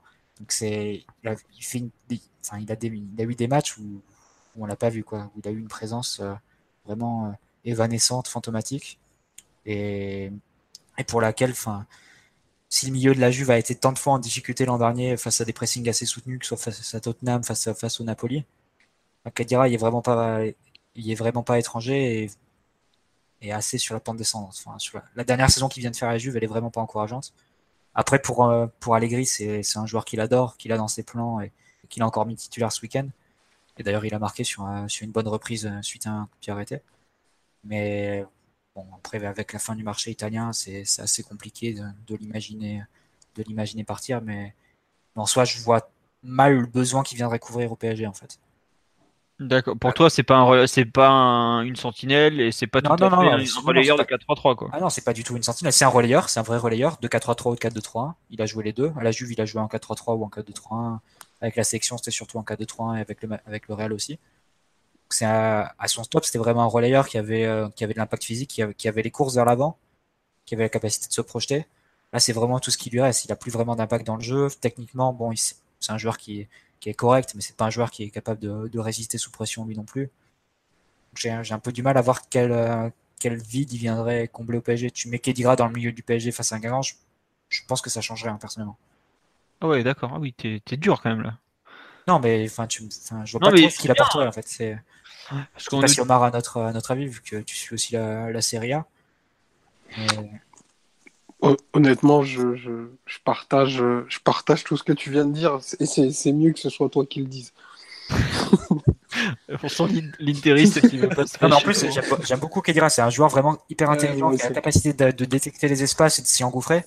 Mais il a, enfin, il a un impact qui est de, de, plus en plus léger sur le jeu. Et, et l'an dernier, Pjanic a vraiment tenu la Juve tout, à lui tout seul au milieu de terrain. Donc, euh, Kedira, c'est. Je vois pas trop en fait qu'il apporterait au PSG, personnellement. D'accord. Bon, bah comme ça, ceux qui s'interrogeaient, Kedira, Marquisio, les non, Marquisio, c'est encore pire. Marquisio, il partait derrière Stoaro dans la hiérarchie, donc c'est. Non, non, mais enfin, tu vois, c'est, on dit c'est déprimant de vous écouter un peu euh, au niveau du mercato, mais on est désolé aujourd'hui, les pistes, euh, autant on a un vrai enthousiasme pour la piste Philippe et Louis en espérant vraiment qu'ils signent, autant au milieu, les Kedira, les Marquisio. Euh, moi, j'ai vu passer encore cet après-midi, bah, c'est moi qui ai traité la brève, Guerrero, honnêtement, Guerrero, j'ai pas envie du tout de le voir à Paris. Le mec, ça fait un an qu'il a pas fait des enfin qu'il a pas enchaîné trois bons matchs. Là, il est remplaçant à Dortmund, alors que l'arrière gauche titulaire, c'est Schmelzer qui est rincé depuis deux ans, quoi. Encore deux ans, je suis gentil. Honnêtement, pour un club, en fait, ce sont des bons joueurs dans le fond, mais pour un club qui vise ouvertement la victoire finale en Ligue des Champions, c'est pas des pistes qui nous font rêver quoi. C'est juste c'est ça un peu le ressenti global. Et c'est pour ça que quand on voit des, des rumeurs sur même Rabiot, Lo Celso, évidemment que Rabiot euh, nous gonfle dans par rapport à ce qu'il fait et que l'espèce de, de demi-chantage de, de on sait pas à quoi ça correspond là pour son contrat tout ça, c'est insupportable. Mais aujourd'hui on peut on peut pas se passer d'un joueur comme ça alors que c'est dans le fond, c'est pas grand monde non plus Rabiot quoi il a fait des bonnes choses dans sa carrière, mais c'est pas un joueur sur lequel on devrait être à quatre pattes devant lui. Et pourtant, c'est le cas parce que euh, on n'a on a pas assez de, de, qualité au milieu, parce qu'on n'a pas assez de quantité aussi. Et... Un bilan à faire à la fin du mercato, hein, Philo, sur, Bien sûr. tout ce qui s'est passé dans la direction du PSG. Évidemment, mais nous, on parle là à cet instant. Euh, quand même, parce que... On parle le 20 août sans, sans recul. Non, bah, bah, évidemment, on est, dans, on est complètement dans le mercato. Euh, regarde, il y a, je pense qu'il y a trois mois, on avait dû faire euh, le premier point mercato. On avait fait le point sur les arrières gauche. On était, on était tous persuadés que Kurzawa allait partir. La seule question, c'était bon, qui va accepter de le prendre quoi. Finalement, il est encore là. Il est presque titulaire indiscutable par défaut puisqu'il n'y a plus personne. Et on a vendu du Riberchich à 24 millions d'euros, euh, soit le prix de Pastore à, Bilbao. Enfin, ça va tellement dans tous les sens le mercato que tu peux pas dire. Mais c'est vrai qu'à cet instant. Euh, on est un peu euh, perplexe sur les, les noms cités, les, pistes. La plus grosse recrue de l'intersaison aujourd'hui, enfin la seule recrue qu'on a achetée, c'est un Allemand de 21 ans qu'on est très peu à avoir vu jouer. Moi, je sais par exemple, j'avais vu le derby de la Rouen l'an dernier, euh, dortmund schall qui m'avait pas particulièrement tapé dans l'œil, le, dénommé Kerrer. Aujourd'hui, on t'explique que c'est la seule recrue du PSG qui vise la Ligue des Champions après avoir perdu en deux ans Matuidi, Mota et Maxwell. Tu, te dis, attends, il y a un problème quelque part. Quoi. Bon. Donc voilà. Euh, tiens, on nous dit, tiens, sur la politique du mercato, un truc que je trouve étrange, c'est que les autres clubs prennent toujours des espoirs de leur championnat et nous, depuis trois ans, on ne le fait plus du tout. Euh, bah, en fait, déjà, on a pris l'autre Chelsea et puis après, le PSG tente de faire fonctionner son centre de formation, tout simplement. Donc, on a pris Mbappé. Des, espoirs du, de Ligue 1, il parlait. Ah ouais. Euh, on, a pris, on, a pris, le meilleur, en fait. Bah oui, c'est ça. Non, mais le truc, c'est qu'on n'a pas eu de réussite sur Guedes. Sur en fait. Bah, on a quand même... Ouais, ouais, enfin oui, c'est vrai qu'en Ligue 1, euh... bah, après, les seuls qui ont le niveau en Ligue 1, globalement, ils jouent soit à Monaco, ils n'ont pas voulu nous les vendre, à part Mbappé ou Dieu merci, euh... Pini a fait des miracles. Euh, et après, tu as Lyon, mais Lyon, euh, dès que tu veux un joueur de chez eux, tout de suite, euh, mec, il doit arriver comme un chéquier sur patte, il te demande des sommes. En soi, un joueur comme Tolisso, il aurait fait beaucoup de bien à notre milieu, mais c'est très difficile de négocier avec Lyon. C'est des, 40 au Bayern. En Paris, ça beaucoup, plus, beaucoup plus. Ça aurait été 70 au PSG. Hmm. Bah voilà, voilà pourquoi on recrute pas forcément. Euh... pareil, à Warren, Dombele, c'est des joueurs qui, qui s'intégreraient bien à Paris a priori. Mais bah, déjà Lyon a décidé de les garder et a refusé des grosses offres, notamment Tottenham pour Dombele, mais... mais en plus négocier avec Lyon, enfin c'est très très compliqué. Hmm. S'il n'y a pas de, de, de, réciprocité dans la relation, si nous on leur file pas des joueurs à côté, nos, indésirables, entre guillemets. Enfin, ils n'ont pas non plus intérêt à nous, à nous renforcer. Ah, on peut leur filer Kurzawa. par exemple, si Guedes, on l'avait prêté en Ligue 1, on l'avait prêté à Lyon, par exemple, peut-être que Lyon serait plus, euh, plus à même de nous, euh, de nous donner un de leurs meilleurs joueurs après. Mais il n'y a, pas de, a pas de relation entre les deux clubs. En fait, c'est deux clubs qui sont en guerre presque, Lyon et Paris. Bah, pas en guerre, mais en tout cas, euh, Olas refuse de. Ils ont des relations hostiles. Voilà, il y a des Ouais, c'est relations hostiles et Olas refusera toujours de, de renforcer le PSG puisqu'il se voit à terme comme la, la grande force d'opposition. Une fois qu'il, enfin, ce qui est logique aussi, on peut pas totalement lui en vouloir, quoi. Euh, Moi, ça me choque pas que Lyon euh, demande plus au PSG puisqu'on joue dans le même championnat, quoi. C'est, c'est pas. euh, Après, ça fait sourire quand Lyon se pense, euh, se pense concurrent du PSG dans le sens où il y a un gouffre entre les deux en termes de résultats sportifs, financiers et autres. Mais c'est pas déconnant hein, si tu te mets à la place de l'OL de, refuser de vendre au, PSG, quoi. Comme Dortmund à une époque euh, ne voulait pas vendre au Bayern, alors que pourtant tu voyais que les, deux clubs étaient sur une trajectoire complètement opposée. Bon, finalement, ils ont vendu Hummels quand même, ils ont, baissé la culotte comme tout, comme d'hab, mais euh, tu as, euh, tu as des clubs qui refusent de vendre au gros du, du championnat, quoi. C'est tout. Et c'est c'est pas illogique. hein. Voilà pourquoi euh, le Ndombele, euh, qui est régulièrement cité, qui ferait beaucoup de bien au PSG, ne serait-ce que par son impact physique, il y a très peu de chances de le voir à Paris à court terme. Après, dans le futur, je pense que le PSG tentera quelque chose, par exemple, pour des joueurs comme euh, Aouar, notamment, qui, est, a un talent extraordinaire au milieu de terrain. Forcément que le PSG le, voit et, tentera. Mais après, de là réaliser le transfert, ça va être vraiment compliqué. Quoi. Et je pense que le PSG va surpayer s'ils le veulent, ce genre de joueur. Voilà. Euh, bon, bah, je crois qu'on a fait le tour de l'actualité du PSG pour cette semaine. On en est pile à deux heures d'émission. On... C'est vrai qu'on nous rappelle qu'on leur a filé Jalais et Bizevac par le passé, mais c'était dans le sens euh, Paris-Lyon, c'était pas dans le sens Lyon-Paris. Je sais que quand le PSG s'était renseigné sur la casette, bizarrement le prix avait augmenté dès que c'était le PSG. C'était le dernier joueur que le PSG avait vraiment voulu. Bah, ça avait vite montré l'état des relations. Et entre-temps aussi, ça s'est bien gâté les relations entre Lyon, Olas et le PSG global. Malgré le très vif intérêt du joueur. Voilà.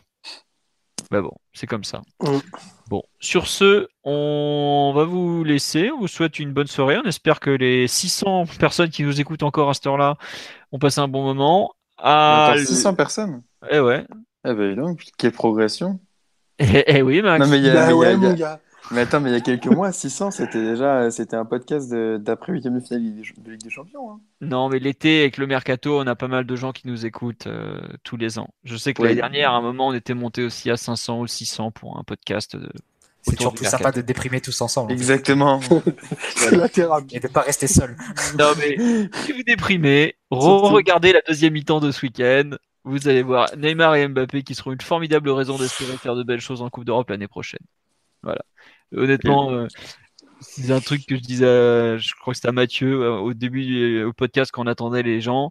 C'est que bon, bah, t'as quand même Neymar et Mbappé dans ton équipe. euh, T'es t'es quand même pas trop trop mal dans le fond quand même. Voilà.